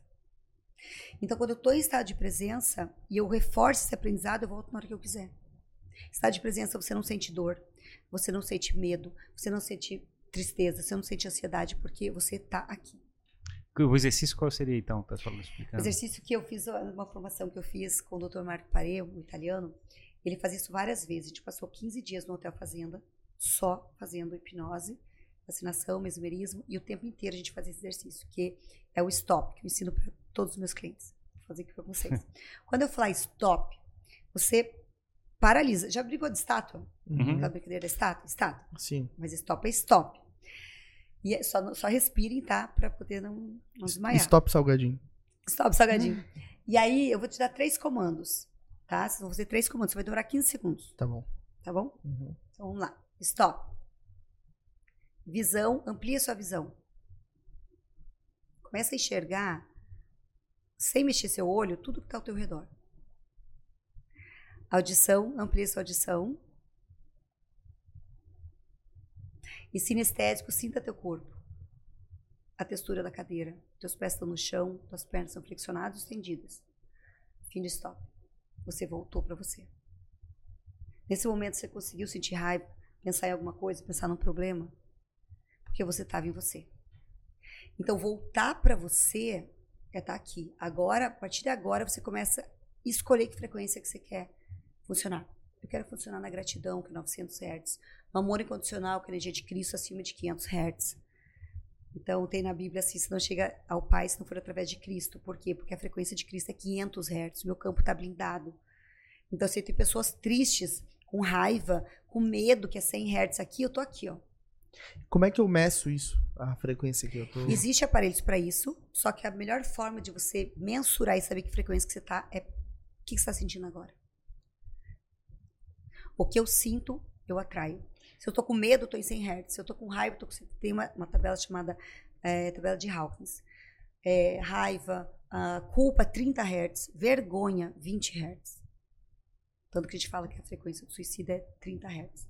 Porque sente uma culpa que você não consegue sair dela. Que é a pior situação, o pior lugar que você pode estar é na culpa e na vergonha. Eu, eu queria aproveitar essa deixa. É, uma, uma, percepção que eu tenho quando a gente está fazendo podcast, quando passa uma hora conversando com a pessoa, ela tem ali um período de uns 15 minutos, mais ou menos, que a gente, a gente acha que ela está em processo de defesa, assim, tentando segurar.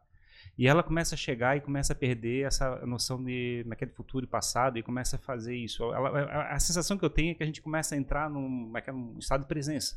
Muito próximo do que está falando. Não sei se é, campo nosso. É, eu não sei se isso é verdade ou não é verdade. Trazendo para a PNL, a gente está muito em rapor aqui. A gente está com o mesmo microfone, do microfone está com o mesmo fone. Às vezes a gente está com a mesma cadeira. Isso aqui, isso, existe um campo. E se você intencionar vocês conscientemente intencionarem, vocês fazem o que quiserem aqui dentro. Se vocês estão em estado de presença, vocês acessam o campo da Isso pessoa já aconteceu. que está aqui. e não acontece mais porque você não acredita no teu poder. já aconteceu. Já aconteceu. E acontece o tempo todo. Já aconteceu de, de pessoas. É, teve um caso específico que eu me lembro. É, de uma pessoa que veio participar com a gente de uma conversa. E foi algo. correria, né? De dia a dia, assim.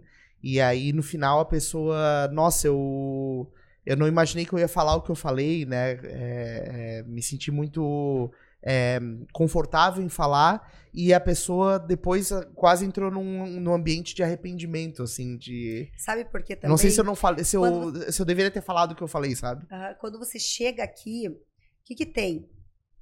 julgamento, vou me assistir, vou falar besteira, o que, que vou pensar de mim, será que eu vou lembrar? Começa eu- um monte de âncora, disparar falei- um monte de âncora, Por é isso, que eu, gatilho. por isso que eu falei defesa, assim, eu tenho uma sensação É gatilho, que... É. defender. Ela tá, ela tá na. Uhum. Tá O defensiva. reptiliano dela tá. O cérebro reptiliano dela tá defendendo ela. Tem uma câmera, tem um microfone. Tem gente que não consegue gravar um stories. Sim. Porque ela tem traumas e gatilhos e âncoras, enfim, de, de lá do passado. E quando começa a conversar com vocês, isso aqui começa a esquecer. Uhum. Ela começa a começar um bate-papo.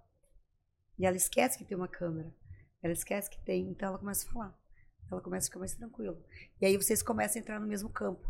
Nós, nós três aqui estamos no Sim. mesmo campo. A gente está trabalhando com um propósito comum, né? Uma ideia comum sobre um assunto, né? A gente tem uma, uma idealização de alguma coisa que está sagrada dentro da nossa conversa para a gente chegar e E trabalhar. essa, esse começo de vocês, quando vocês começam o podcast, que é tipo animadinho, vocês quebram o estado da pessoa.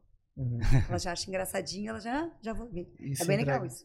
Fala- É, a gente quer fabricar uma energia Eu- positiva na é no engraçado. Eu- Olha aí, a gente Hum. quer fabricar uma energia positiva, a intenção. Sim. A gente faz o negócio, já começou a acontecer, você já intencionou. E os dois juntos, Sim. Eu me sinto com uma pilha de gravetos aqui do lado, assim, e, e a pessoa é uma fogueira. E eu só vou, parece que vai abastecendo a pessoa e ela vai indo, indo, indo, e tu bota mais um gravetinho, mais um gravetinho, e, a, e ela se, ela simplesmente vai, assim, é loucura. Cada frase que a gente fala, cada pergunta, parece que é um graveto a mais pra alimentar o- a própria pessoa, sabe? olha Uhum. que legal. E- A estratégia que você criou, atualmente É. criou. E essa questão da presença que eu acho muito, muito doida, porque a impressão que dá é que a gente perde a noção de tempo, né? A gente perde literalmente a noção de tempo. Sim. E aí faz essa sensação que tínhamos falado exatamente essa questão da presença, né? Que a gente fala. Se a gente perde a noção de tempo quando a gente está em transe. É. E também não tem nenhum tipo de influência de celular, nada, né? A gente tá, to- totalmente tá tudo aqui, em né? modo é, Tá todo mundo aqui, né? desligado, né? Exatamente, está aqui. O celular, o WhatsApp, o Instagram, ele é um estado de transe. Uhum. Uma leitura que, que você está ali hiperfoco é estado de transe. O que a gente faz na hipnose é só aprofundar o transe. Então, aquele movimentozinho, aquele é hipnótico. É, exato. Do celular. E é, e é descanso engraçado. e você puf, vai. E é diferente de uma entrevista, né? Porque uma entrevista é, você, é muito rígido, né? Você tá conduzindo a pessoa o tempo todo. E aqui a gente sempre dança conforme a pessoa dança. É Sim. isso que é louco. Dança é então, uma referência legal. Então a gente vai conduzindo no ritmo que a pessoa tem, o tipo de dança que a pessoa quer dançar. Foi exatamente por causa do campo. Aham. Vocês, estão- vocês- vocês vão, né? Na entrevista eu sou obrigado a passar por todas aquelas perguntas, né? Eu preciso cumprir aquilo. E Tem um aqui roteiro, não tem, né? Tem um exato. roteiro. Aqui não tem isso. Aqui é, o É. que a pessoa quer entregar. É legal. Ontem eu tava numa. Na, tinha, um- tinha uma demonstração de, de queijos veganos que eu fui, eu fui lá em Balneário, que eu moro em Balneário. E aí eu falei assim pro, pro produtor, assim, que ele tava fazendo uns queijos que eram curados no vinho. e tal. Eu falei, ah, responde um negócio aqui pra mim. Peraí, Dica, vamos treinar? Eu falei, claro que não. Não? Eu falei, não. Daí eu conversei com ele, ele conseguiu falar. Daí chegou outra pessoa pra falar com ele. Daí ela falou assim, não, a gente pode treinar. Gente, ele suave, ele falava, olha minha mão Claro, mas. porque ele se preparou para aquilo. E isso vem lá de trás. A gente, o que, que a gente faz? Eu gosto muito de uma ferramenta do Master que é o Score com Reimprint. É que a gente volta na linha do tempo, literalmente uma regressão, e você pede para tua mente buscar a primeira vez que você sentiu aquilo. E ela vai. Ela vai buscando episódios que você não lembra, e a gente vai lá e ressignifica aquilo. A gente, por isso que eu falo assim na PNL, você não, você muda o teu futuro porque você muda o teu passado. Se eu mudar meu passado, eu consigo mudar meu futuro. Porque se eu não mudar o meu passado, eu co- continuo repetindo o padrão. Só que eu não mudo o fato que aconteceu. Eu mudo a forma que minha mente leu aquilo. Por exemplo, eu vou até postar essa semana na- no meu Instagram, uma cliente minha me mandou um vídeo dizendo assim que o pai dela já não está mais nesse plano, ele já faleceu. Só que ela tinha uma sensação de abandono muito grande do pai. E a gente foi buscar onde que tinha acontecido essa situação do abandono. E ela, ela tinha ficado com a irmã dela, tinha viajado, e o pai voltou para casa, ela era pequenininha, e avisou a irmã, olha, eu venho buscar vocês tal dia, e não avisou a ela. Só que daí ela se sentiu abandonada. E o pai dela voltou buscar, só que ela... E aí ela, ela tinha isso com o pai dela mesmo depois do pai dela ter falecido. E daí a gente voltou naquela criança, e ela falou assim, eu vi meu pai voltando, falando comigo, ele me contou que ele ia, que ele ia voltar.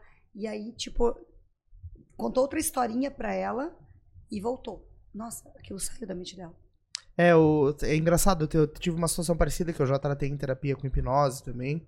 É justamente uma situação de Essa é abandono. novidade, não acontece pra mim, não. É, eu, Eu é, tenho que fazer um podcast só pois nós é, dois. só nós dois sobre isso. Mas eu, eu trato bastante, assim, né? Na verdade, a, a minha mãe é terapeuta, então eu tenho Que muita legal. proximidade. Ela é hipnoterapeuta, eu tenho muita proximidade com esse, com esse universo, né? Eu gosto bastante.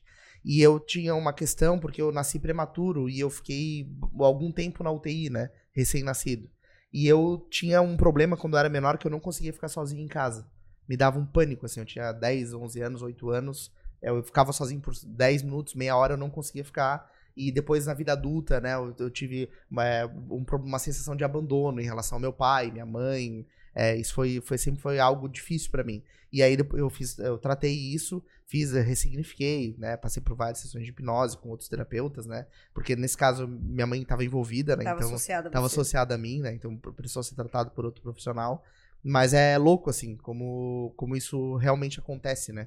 E, na verdade, é, eu era um bebê, eu não, não tinha uma consciência pra... Não me lembro de eu na UTI aqui deitado esperando alguma coisa acontecer. Mas é o meu inconsciente, isso virou um significado pra mim, né? E olha como às vezes é uma, pra gente adulto, uma besteira. Mas É. a mente, ela, ela, ela faz várias coisas. Ela generaliza, distorce e omite. Uhum. Isso a PNL traz pra gente. Gente- Principalmente quando a gente vai. Vocês trabalham com comunicação. Sim.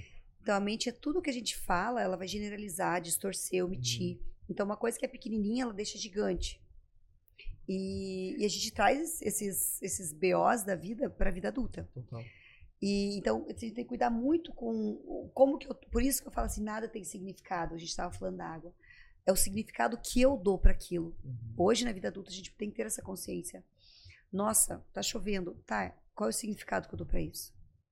Se- Em, em geral, isso é uma narrativa, vamos dizer assim. Isso a gente, a gente tá, é uma história que a gente fica contando pra gente mesma? Ou é só a emoção que a gente memorizou daquela, daquela situação? É, ou é as duas coisas? Lembra que se você não está em estado de presença, escolhendo o que você está contando para você, a tua historinha que você está contando para você, o teu diálogo interno, o seu inconsciente vai dominar você. Hum. Lembra 70 mil pensamentos por dia, 60 mil pensamentos por dia? Se eu não tenho consciência do que eu estou pensando, o meu inconsciente vai me dar o que ele quiser. Uhum. Mas normalmente ele é uma historinha, tipo, a gente conta uma sequência de eventos que está acontecendo. O Ou tempo simples- inteiro. Pois é, mas é isso. A minha sensação é que parece que a gente começa. É, tu estás falando da questão de como é que é contar uma história diferente. Tu, digamos, construir uma narrativa diferente para aquela situação passada. Então, teoricamente, é uma historinha que a gente estava contando para lá e está começando a trabalhar essa historinha, de certa forma. A hipnose, a melhor forma que tem de você usar a hipnose ou colocar qualquer coisa na vida de uma pessoa é através de história. Por isso que a Bíblia é toda feita em metáfora e história.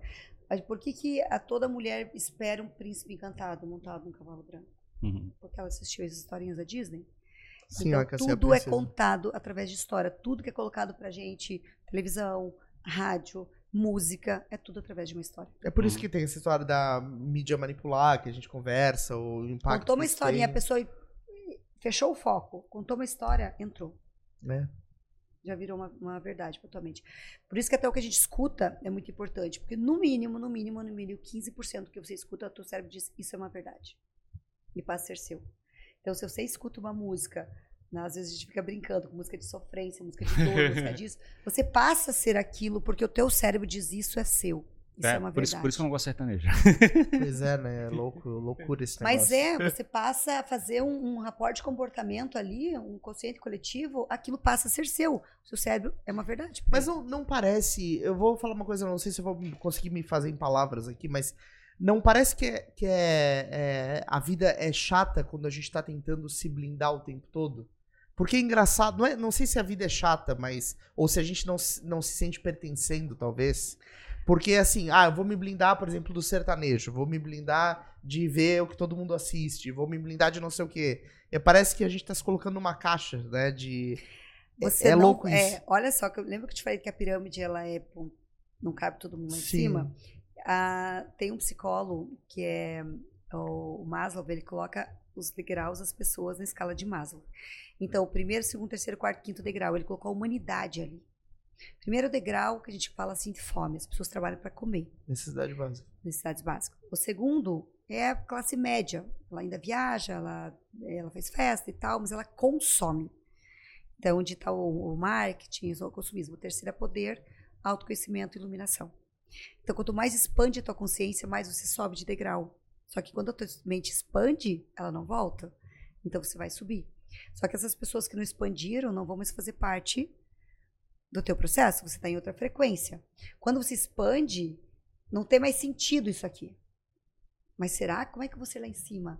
Se eu subir, como, será que eu não vou mais gostar de sertanejo?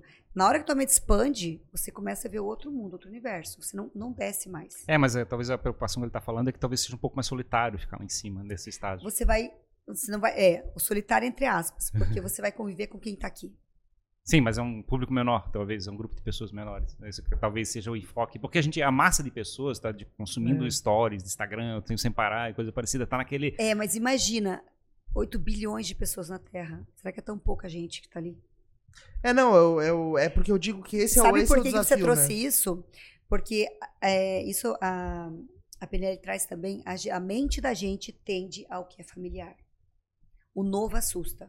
A pessoa está agarrada num cacto ela está num relacionamento que não é tão bom, ela está num emprego que não é tão bom, ela está numa vida que não é tão boa, mas é familiar.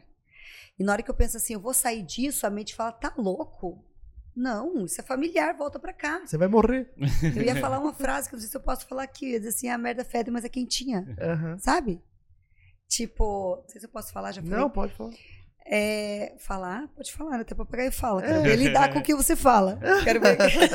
Não, ainda não consegui ser cancelado. Não tem é, nada aí eu tiro esse ainda daí. Porque quando você fala ainda, falando de PNL, o cérebro diz assim, mas uma hora vai acontecer. Não, mas é o sonho do Ferrari. Aí tá. Ah, tá. Esse é o ponto. É, é meta ah, de vida. Esse é, o ponto. é meta de vida ser trending topics no Twitter. Boa. É... Ah, por que você não falou antes? Vamos começar de novo? Eu, eu sei como você quer. Como eu sei o caminho para chegar até lá. E aí você tende ao familiar, você tá agarrado num cacto e fala assim, Jimmy, aqui tem um poste, não dói. Você fala assim, eu já, eu já me acostumei com todas as dores. É uma zona de conforto desconfortável, mas eu sei como lidar com isso. É. O novo é, talvez seja muito bom. É a história da alegoria da caverna de Platão. Uhum. É porque é o medo, sai, é o medo de você. É o medo do Ele saiu, mostrou, falou assim: não, você tá louco, isso não existe. É querer ficar ali. Então, quando você e o, sai. E o pessoal que cara, subiu e vai descer para contar aquela história, o pessoal é tá lá embaixo. É por isso que sobe, Jimmy, não desce. Porque pois tu, não, é. tu não consegue fazer aquelas mas, pessoas subirem, né? Esse é o problema. Mas assim, ó, essa ideia que a gente tá trocando e quem aqui. Quem tá aqui não desce, tá? Porque uhum. ele sabe que é melhor estar tá lá. Sim, mas a questão é a seguinte, porque tu queres ajudar as pessoas que estão próximo de ti. Aí e elas não estão tá. preparadas Aí que tá, pra... tipo, trabalhando no que eu trabalho. Eu, eu faço tudo que eu tenho de mim, 150% porque 100% é obrigação, né? A gente tende a, a, gente tende a se economizar. É, você tem que querer. É, a pessoa o, que tá embaixo, né? O, o ponto é que, assim, esse, essa ideia que a gente tá trocando aqui, por exemplo, eu consegui, eu troco essa ideia com a minha mãe, com alguns poucos amigos, mas. Mas muito... é o que você falou, o sistema é muito forte. Exato. Ele é. faz isso aqui, agora, ó, sai agora. Agora, a maior parte das pessoas com as quais eu acabo convivendo, eu não consigo falar sobre isso, ou assim, não, não funciona entende? Os parâmetros são outros, a, a, a, perspectiva de vida é outra. Então tu fica vivendo na tua própria cabeça. Às vezes eu me sinto assim. Hum. Ou não sai da sua caverna. Ou não sai, exato. Ou tu não quer. Ou não simplesmente se recorta tenta... totalmente da tua Mas vida. aí que tá, não tô dizendo que está errado, tá? É. Porque para nós a PNL existe certo e errado. Existe o meu certo, seu certo, Sim. o errado, seu errado. Só que a gente tende a pertencer. Lembra? Quem é o Jimmy? Eu sou aqui, mas se eu não fizer isso aqui, eu não pertenço. Exato. Daí eu, eu não sou mais eu para pertencer. Uhum. Mas Volta a, gente, a, primeira pergunta que você me fez. Eu queria aproveitar essa, esse exemplo para trazer esse, esse, mito da caverna, é, porque a gente trazia as pessoas da, do, na, que estão lá embaixo vendo as sombras e quer levar isso para cima. É, a gente sobe, aí tenta descer e tenta trazer essas pessoas. Então a gente quer transformar as pessoas, a gente quer ter essa missão de chegar e fazer essa construção. E é um desafio no sentido de você chegar e passar, ó, tem uma maneira diferente de olhar o mundo. Você está fazendo isso com esse podcast. Uhum. Você está plantando sementinha na cabeça das pessoas para que no momento certo delas elas estejam prontas para isso. Pois é, será que, o, que a lógica do processo como um todo é você o tempo todo falar até o ponto que em algum momento ela vai estar tá, é, numa situação onde ela está preparada para receber esse recado? É porque nem, nem todo mundo está pronto, nem todo mundo está pronto para uma regressão, nem todo mundo está pronto para uma hipnose, nem todo mundo está pronto para um processo de PNL. A gente traz muito, até hoje, hoje você fala muito em harmonização facial. Olha que como isso é importante, tudo está ligado no nosso inconsciente. Tem pessoas que é, é maravilhoso. Ah, eu, eu não estou dizendo que eu sou contra isso, não. Só que às vezes as pessoas querem ser fisicamente o que não são. Por exemplo, a gente colocar o maxilar, por exemplo. Esse aqui é sinônimo de força. Pessoas fortes, com talvez uma testosterona maior. Às vezes a pessoa não é forte e coloca. E ela começa a ter conflito. Já peguei cliente assim. Porque a mente começa a ser forte, ela não tá pronta para aquilo. Eu me olho no espelho e sou o Johnny Bravo, mas por dentro eu não sou. É, mas. por que não, Jimmy? É, não sei, posso ser o Johnny Bravo. É, depende, né? O que, que é o Johnny Bravo? Olha que o Johnny Bravo tem. Exato, exato. Não, mas é, é realmente, eu, eu entendo assim, e é, na verdade é o desafio, porque é, primeiro a gente tem que estar preparado para entender e lidar com tudo isso. E tem pessoas que acabam paradas, né? Que ficam onde estão. E, mas eu acredito que é muito possível, assim, qualquer um se desenvolver, só que a pessoa tem que. Mas, mas é, esse é o ponto. A gente tava falando, tem um exemplo do querer, né? Tipo assim, a pessoa está buscando essa transformação, alguma transformação. Então ela aproxima de pessoas que ela confia para poder fazer isso. Tem as pessoas, talvez, que elas não estejam preparadas, mas algumas vezes aparece a oportunidade do gatilho, né? De você chegar e dizer assim, pô, isso faz sentido. Eu tenho que pesquisar mais tá sobre pronto, o assunto. Vem. E aí tem aquelas pessoas que teoricamente estão numa situação de, como é que é, desesperadora e não estão buscando ajuda e não estão preparadas para receber esse negócio. E ao mesmo tempo a gente está buscando ajudá-las também. Como é. é. que a gente faz? É horrível. eu parte. confio muito no campo sistêmico. A PNL de primeira e segunda geração era muito eu. Eu. Eu, Gica, o Jimmy, você. É, qualquer pessoa era sobre a pessoa. Hoje ela é completamente sistêmica eu primeiro tenho que pensar no meu campo, no meu sistema. Eu estou inserida no sistema. Então, se eu mudo, meu sistema muda. Então, eu tenho que pensar no meu sistema. Então, quando a gente manda uma informação para o universo, ela vai para esse, esse, campo, para esse sistema. Então, tudo que te, eu falo assim, tudo que você tá, que tudo que você procura está te procurando. Então, quando vocês estão plantando sementinhas aqui, a pessoa foi lá, escutou esse podcast, de repente ela escutou uma frase do podcast entrou nela e falou assim: nossa, acho que era isso. Sabe? Então, o universo é muito sábio também.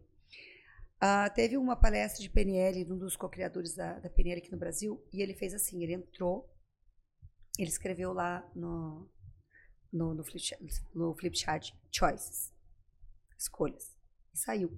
Depois de cinco minutos ele voltou. Ele falou: Isso é PNL. Escolha. E quando você escolhe para o universo, ele vai trazer para você. Cuidado com o que você escolhe. Não peça nada. Quando você pede é porque você não tem. Você está numa frequência de, de, de escassez. Quando você escolhe, você empodera a tua mente, você determina. Quem você escolhe ser? O que, que você escolhe comer? Que, que, você, que horas você escolhe acordar? Que, porque você não tem que nada. Tem uma ferramenta de PNL que eu falo assim que é o tenho que. Eu pego um monte de post-it e peço a pessoa trazer e começa a colocar todos os teus tenho ques da vida. Quando a gente fala assim, eu tenho que fazer inglês, eu tenho que viajar, eu tenho que trocar o carro, eu tenho, eu tenho que, eu tenho. Você abre um loop na mente e a tua mente está esperando a ação e você não faz ação. Esse loop fica aberto. Ah, eu tenho que. Abre outro looping. Espera ação, não tem ação. Quantos loopings abertos tem na tua mente? Isso está alocando uma quantidade de energia Gigantesca. Gigantesca. Então você está cansado mentalmente e não sabe por quê. Daí a gente começa a colocar todos os tenho quês nos post-its. Eu tenho que isso. Coloca os tenho quês que você, em 2022 que você não fez. Na pandemia, antes da pandemia, desde que você nasceu. O dia que eu fiz o meu, eu tinha uma parede de post-it. E daí eu vejo o que, que faz sentido para mim. Eu, eu vou lá, faço o que eu ia fazer, pego aquele post-it, amasso, jogo no lixo e falo assim: ó, tudo que eu me comprometo a fazer, eu faço isso aqui não faz mais sentido para mim, eu ressignifico na minha mente que aquilo eu não quero mais. Eu pego o post-it e jogo. Aquilo vai liberando energia da tua mente. Aquilo vai deixando você mais leve. E a partir de agora, você não tem que mais nada. Você escolhe. Você não tem que escovar os dentes. Você escolhe ficar com a boca limpa. Você não tem que comer. Você escolhe não ficar com fome. Você não tem que tomar banho. Você escolhe estar limpo. Quando você fala para tua mente, eu escolho, eu escolho se empoderar. Isso é o empoderamento, não é o poder sobre o outro. quem quer ter poder sobre o outro é porque não tem o poder sobre si próprio. Porque se eu tenho poder sobre eu mesma, eu não preciso ter o poder sobre você. E aí você empodera a tua mente e todas as decisões da sua vida, a tua mente vai dizer assim para você: o que, que você escolhe? Eu escolho isso. Na hora que você escolhe, você manda a onda de possibilidade. O universo manda onda de possibilidade, probabilidade vem para você. Porque você determinou o universo o que, que você quer.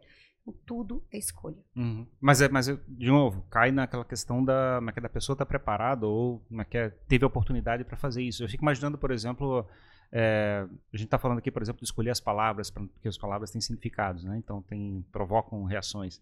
É, digamos, tem famílias, por exemplo, aí, de repente, é, é, esposa explosiva ou coisa parecida, como é, que é, como é que é, solta venenos e coisa parecida. Como é que você chega. É uma e... cobra. Você tem um amigo? Você tem um amigo que é um primo? Assim. Não, vamos dizer assim, a gente, a gente sabe, né? Digamos, é claro, claro. qualquer família, a gente sabe que tem esse negócio, como é que é, os filhos brigam, como é que é, um xinga o outro. Tem, como é que é, toda família basicamente tem esses problemas. E a gente, teoricamente, tem que trazer essa consciência do, do uso das palavras que estão sendo usadas. E, e, isso, teoricamente, as pessoas não estão preparadas, porque elas não estão buscando isso. E a gente, de certa forma, quer transformar o mundo de forma positiva, quer chegar e fazer isso acontecer para todo mundo. Eu fico pensando nessa questão: como é que você pode chegar e provocar esse impacto positivo é, se as pessoas não estão preparadas para isso, né? Você, digamos, você quer melhorar o teu ambiente, você quer melhorar a tua família, quer melhorar como é que é a relação com teus pais ou coisa parecida. Como é que isso é... Mude. É, é, como é que você... Sabe como que muda? Você mudando. Que quando você muda, o teu mundo muda. O, a mudança em você impacta nos outros. Porque é como se fosse uma pedrinha na água, ela vai fazendo as ondinhas. Quando eu mudo, meu sistema muda. Por que, que existe a constelação familiar é tão poderosa? Porque eu me reposiciono no sistema, eu ocupo o meu lugar, onde que é o meu lugar, eu começo a, por exemplo, estar dentro de casa e minha mãe está brigando comigo. Como que eu reajo a isso? Como que eu entendo isso? Será que eu também não estou fazendo parte disso? Então, como que eu estou chegando para conversar com aquela pessoa sobre aquilo? Às vezes aquela pessoa só precisa ser ouvida, talvez uma palavra que você fale. Então, quando você começa a entender que você muda, quando você começa a se curar, você cura teu campo. Uhum. É muito mágico isso. Quanto mais eu curo o meu campo e meu sistema, mas onde eu chego, eu vou curando aquele sistema.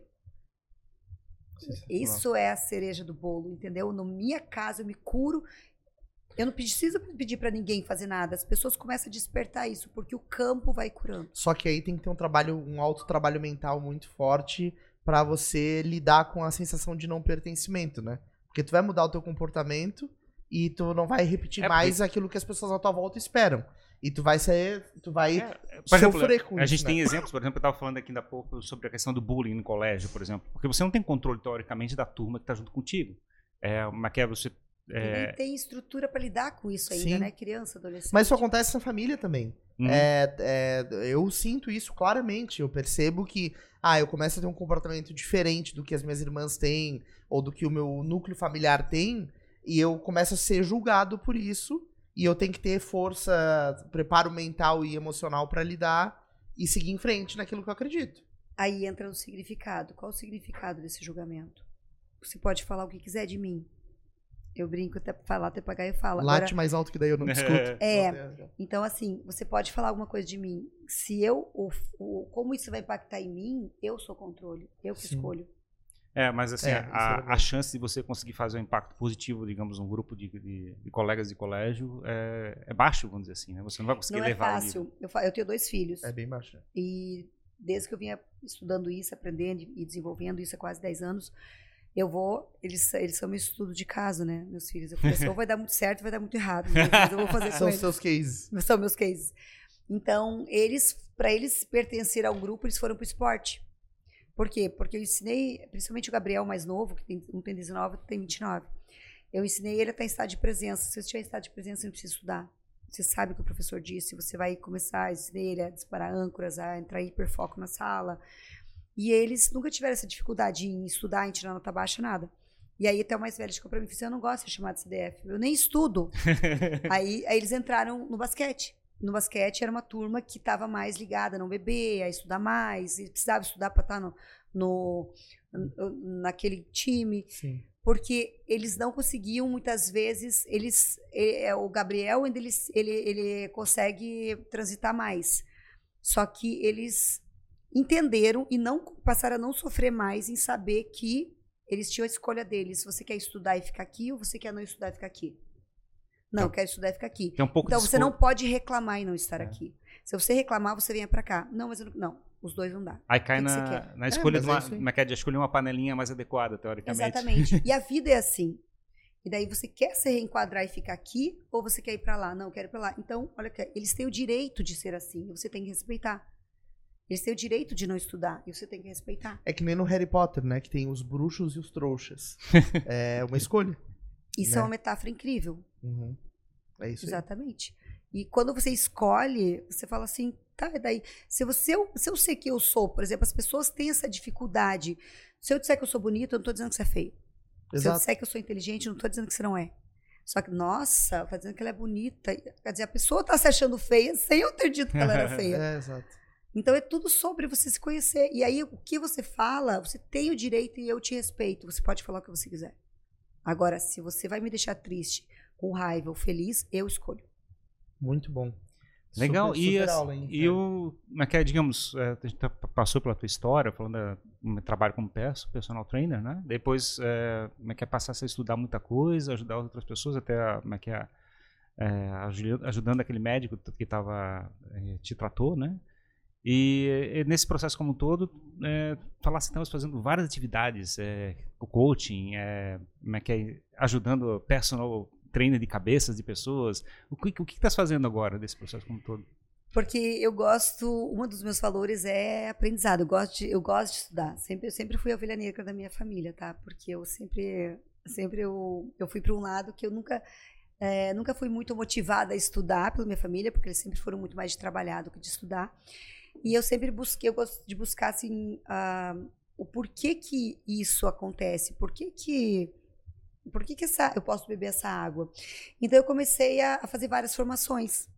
Então hoje é um desafio eu responder. Você faz PNL? Trabalha com PNL? Trabalho. Eu já fiz cinco practitioners, três masters. Trabalha com mecânica quântica? Já, já me formei. Você trabalha com. Não, eu tô aqui para nossa, me vangloriar e me colocar no status. Eu estou falando do que, que eu gosto. Eu gosto, eu tenho, sabe, uh, me motiva, minha dopamina a estudar. Então, eu, eu acho assim, é um. Por que, que eu faço isso? Porque se eu tô com o Jimmy aqui fazendo, por exemplo, fazer um trabalho com ele de PNL. Aí eu. Se eu acessar essa ferramenta, eu tenho que colocar ele no, no transe. Eu sei que ele não está conseguindo, estou conseguindo acessar, então eu vou entrar no campo dele pela fascinação. Aí eu sei que ele, ele entrou lá naquele processo e eu vou entendi que ali ele tem algum problema no campo energético dele, porque eu estou sentindo o campo dele. Então eu posso fazer uma ferramenta de teta healing, uma limpeza energética. Então eu começo a usar o que eu tenho dentro de mim como recurso. A caixinha de ferramentas. É, a caixinha de ferramentas. Então o que eu faço, nos meus treinamentos, eu, eu digo assim, ó, isso aqui existe? Senão obrigada a, a usar e nem acreditar. Mas eu mostro onde que está, onde que estão os estudos, que, onde que isso, da onde que isso surgiu. Uh, tem vários prêmios Nobel, principalmente dentro da mecânica quântica. Uh, o, o Stephen Hawking mesmo, antes dele morrer, ele descobriu que se uma biblioteca pegar fogo, o conhecimento do livro está na fumaça do livro. Eles só não descobriram como tirar da fumaça do livro ainda. Uhum. Então, olha como é profundo. Caramba. Porque tudo é onda. Porque tá, é onda, é onda e partícula ao mesmo tempo. Bugou. Senão você não acredita na física quântica que o elétron pode se comportar como onda e partícula. Então, olha como está longe do que a gente aprende no sistema. A gente é programado, para você ter uma ideia, a ser medíocre. Por quê? Quem está na média é medíocre. Uhum. No colégio, se eu tiro a média, eu passo de ano. Então, por que, que eu tenho que estudar mais? Exato. Então, eu me programo a buscar o set. Tá, e esse, essa tua experiência toda, esse, essa caixa de ferramentas, é, tá te habilitando a, a ajudar as pessoas. A reprogramar. Isso. É, e porque eu, eu vejo o teu cérebro como e, um computador. E que, então vamos mudar o programinha, a gente muda os neurotransmissores. Uhum.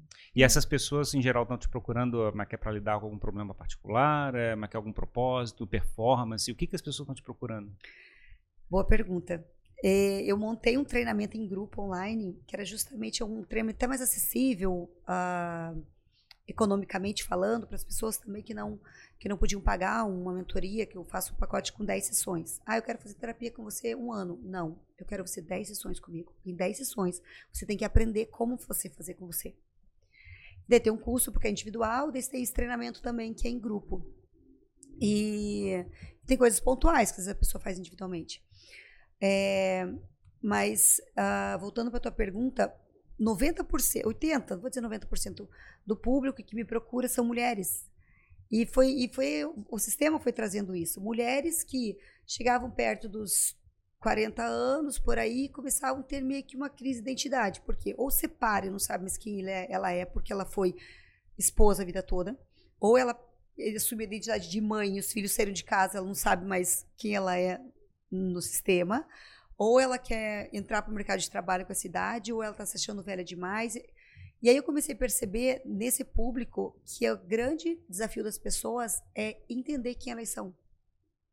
E daí também começou a vir mais homens. Mas então o principal queixo das pessoas, eu acho que é entender quem você é no sistema.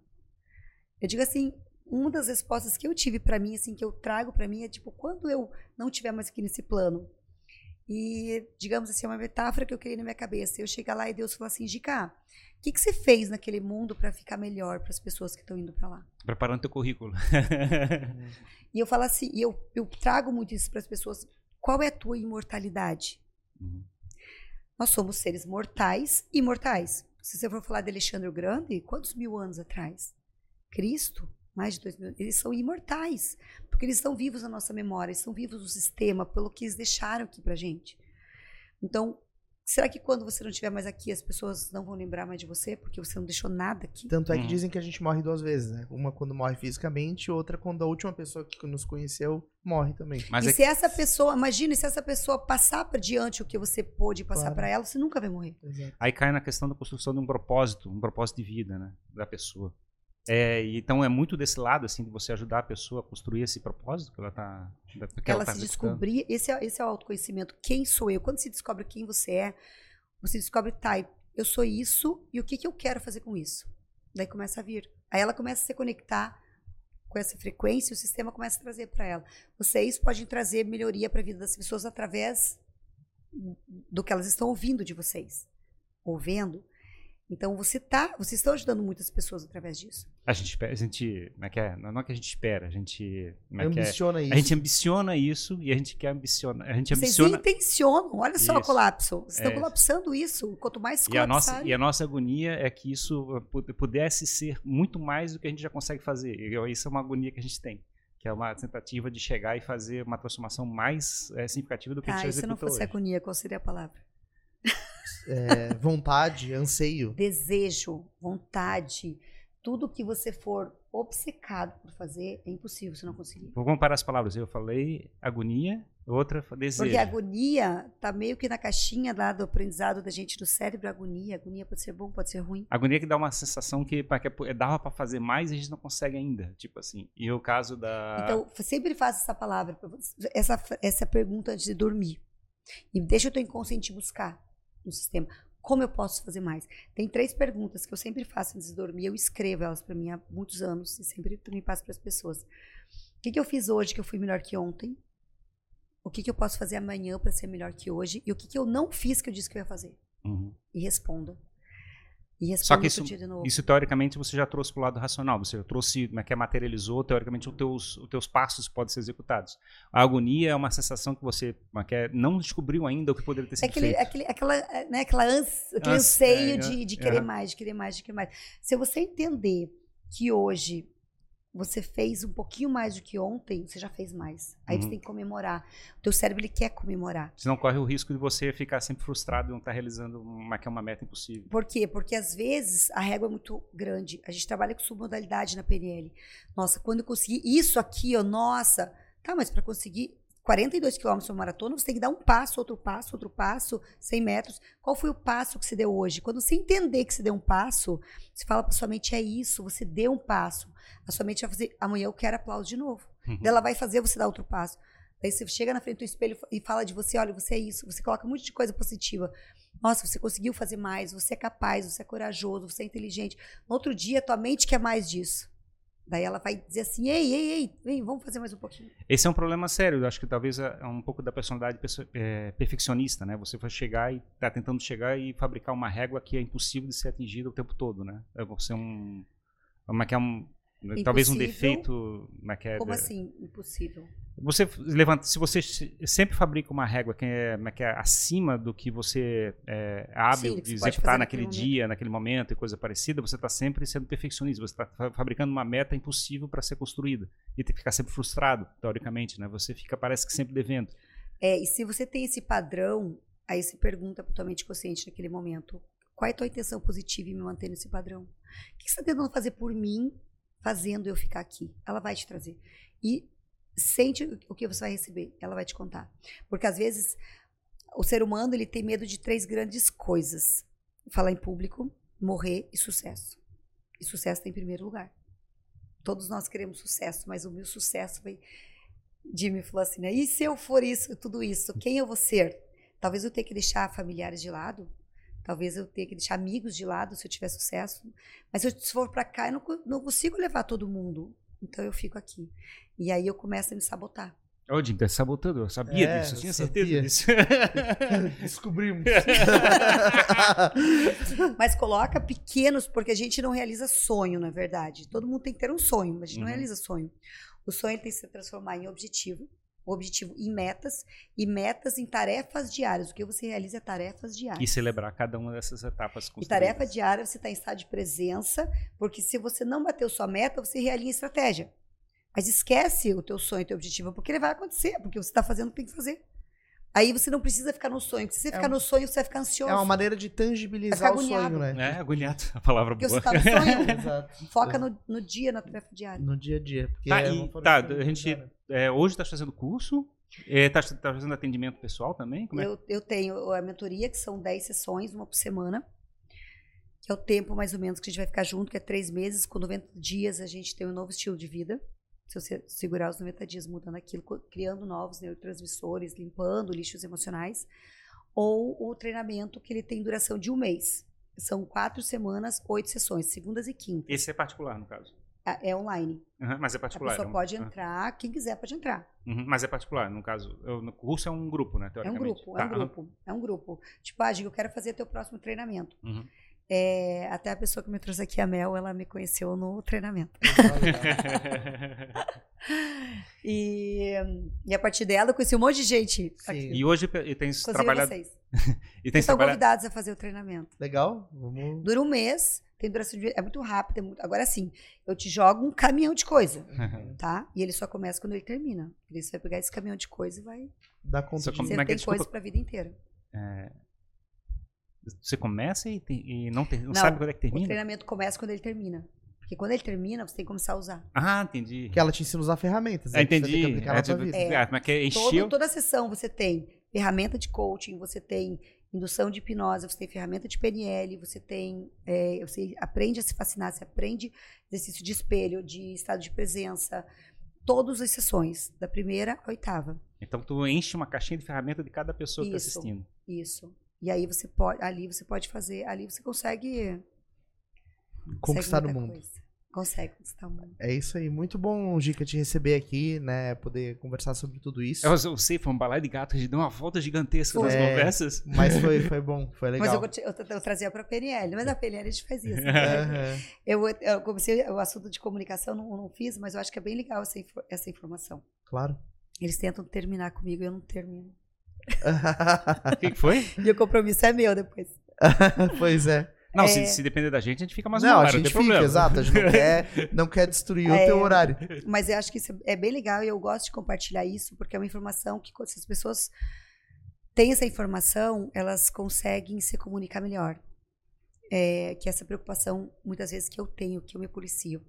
Porque das 8 bilhões de pessoas na Terra, a gente tem, todo, cada uma de nós tem filtros na cabeça. Imagina que eu vou passar um café. Você me traga esse exemplo, eu acho bem legal. Aqui, digamos que tem uma xícara de café e eu tenho uma garrafa de água quente. E aí eu vou colocar um filtro de café aqui, o café. O que eu falo para você é a água. O que você entende é o café. Passa pelo filtro. O que você está escutando, que eu estou te falando, não é o que eu estou te falando.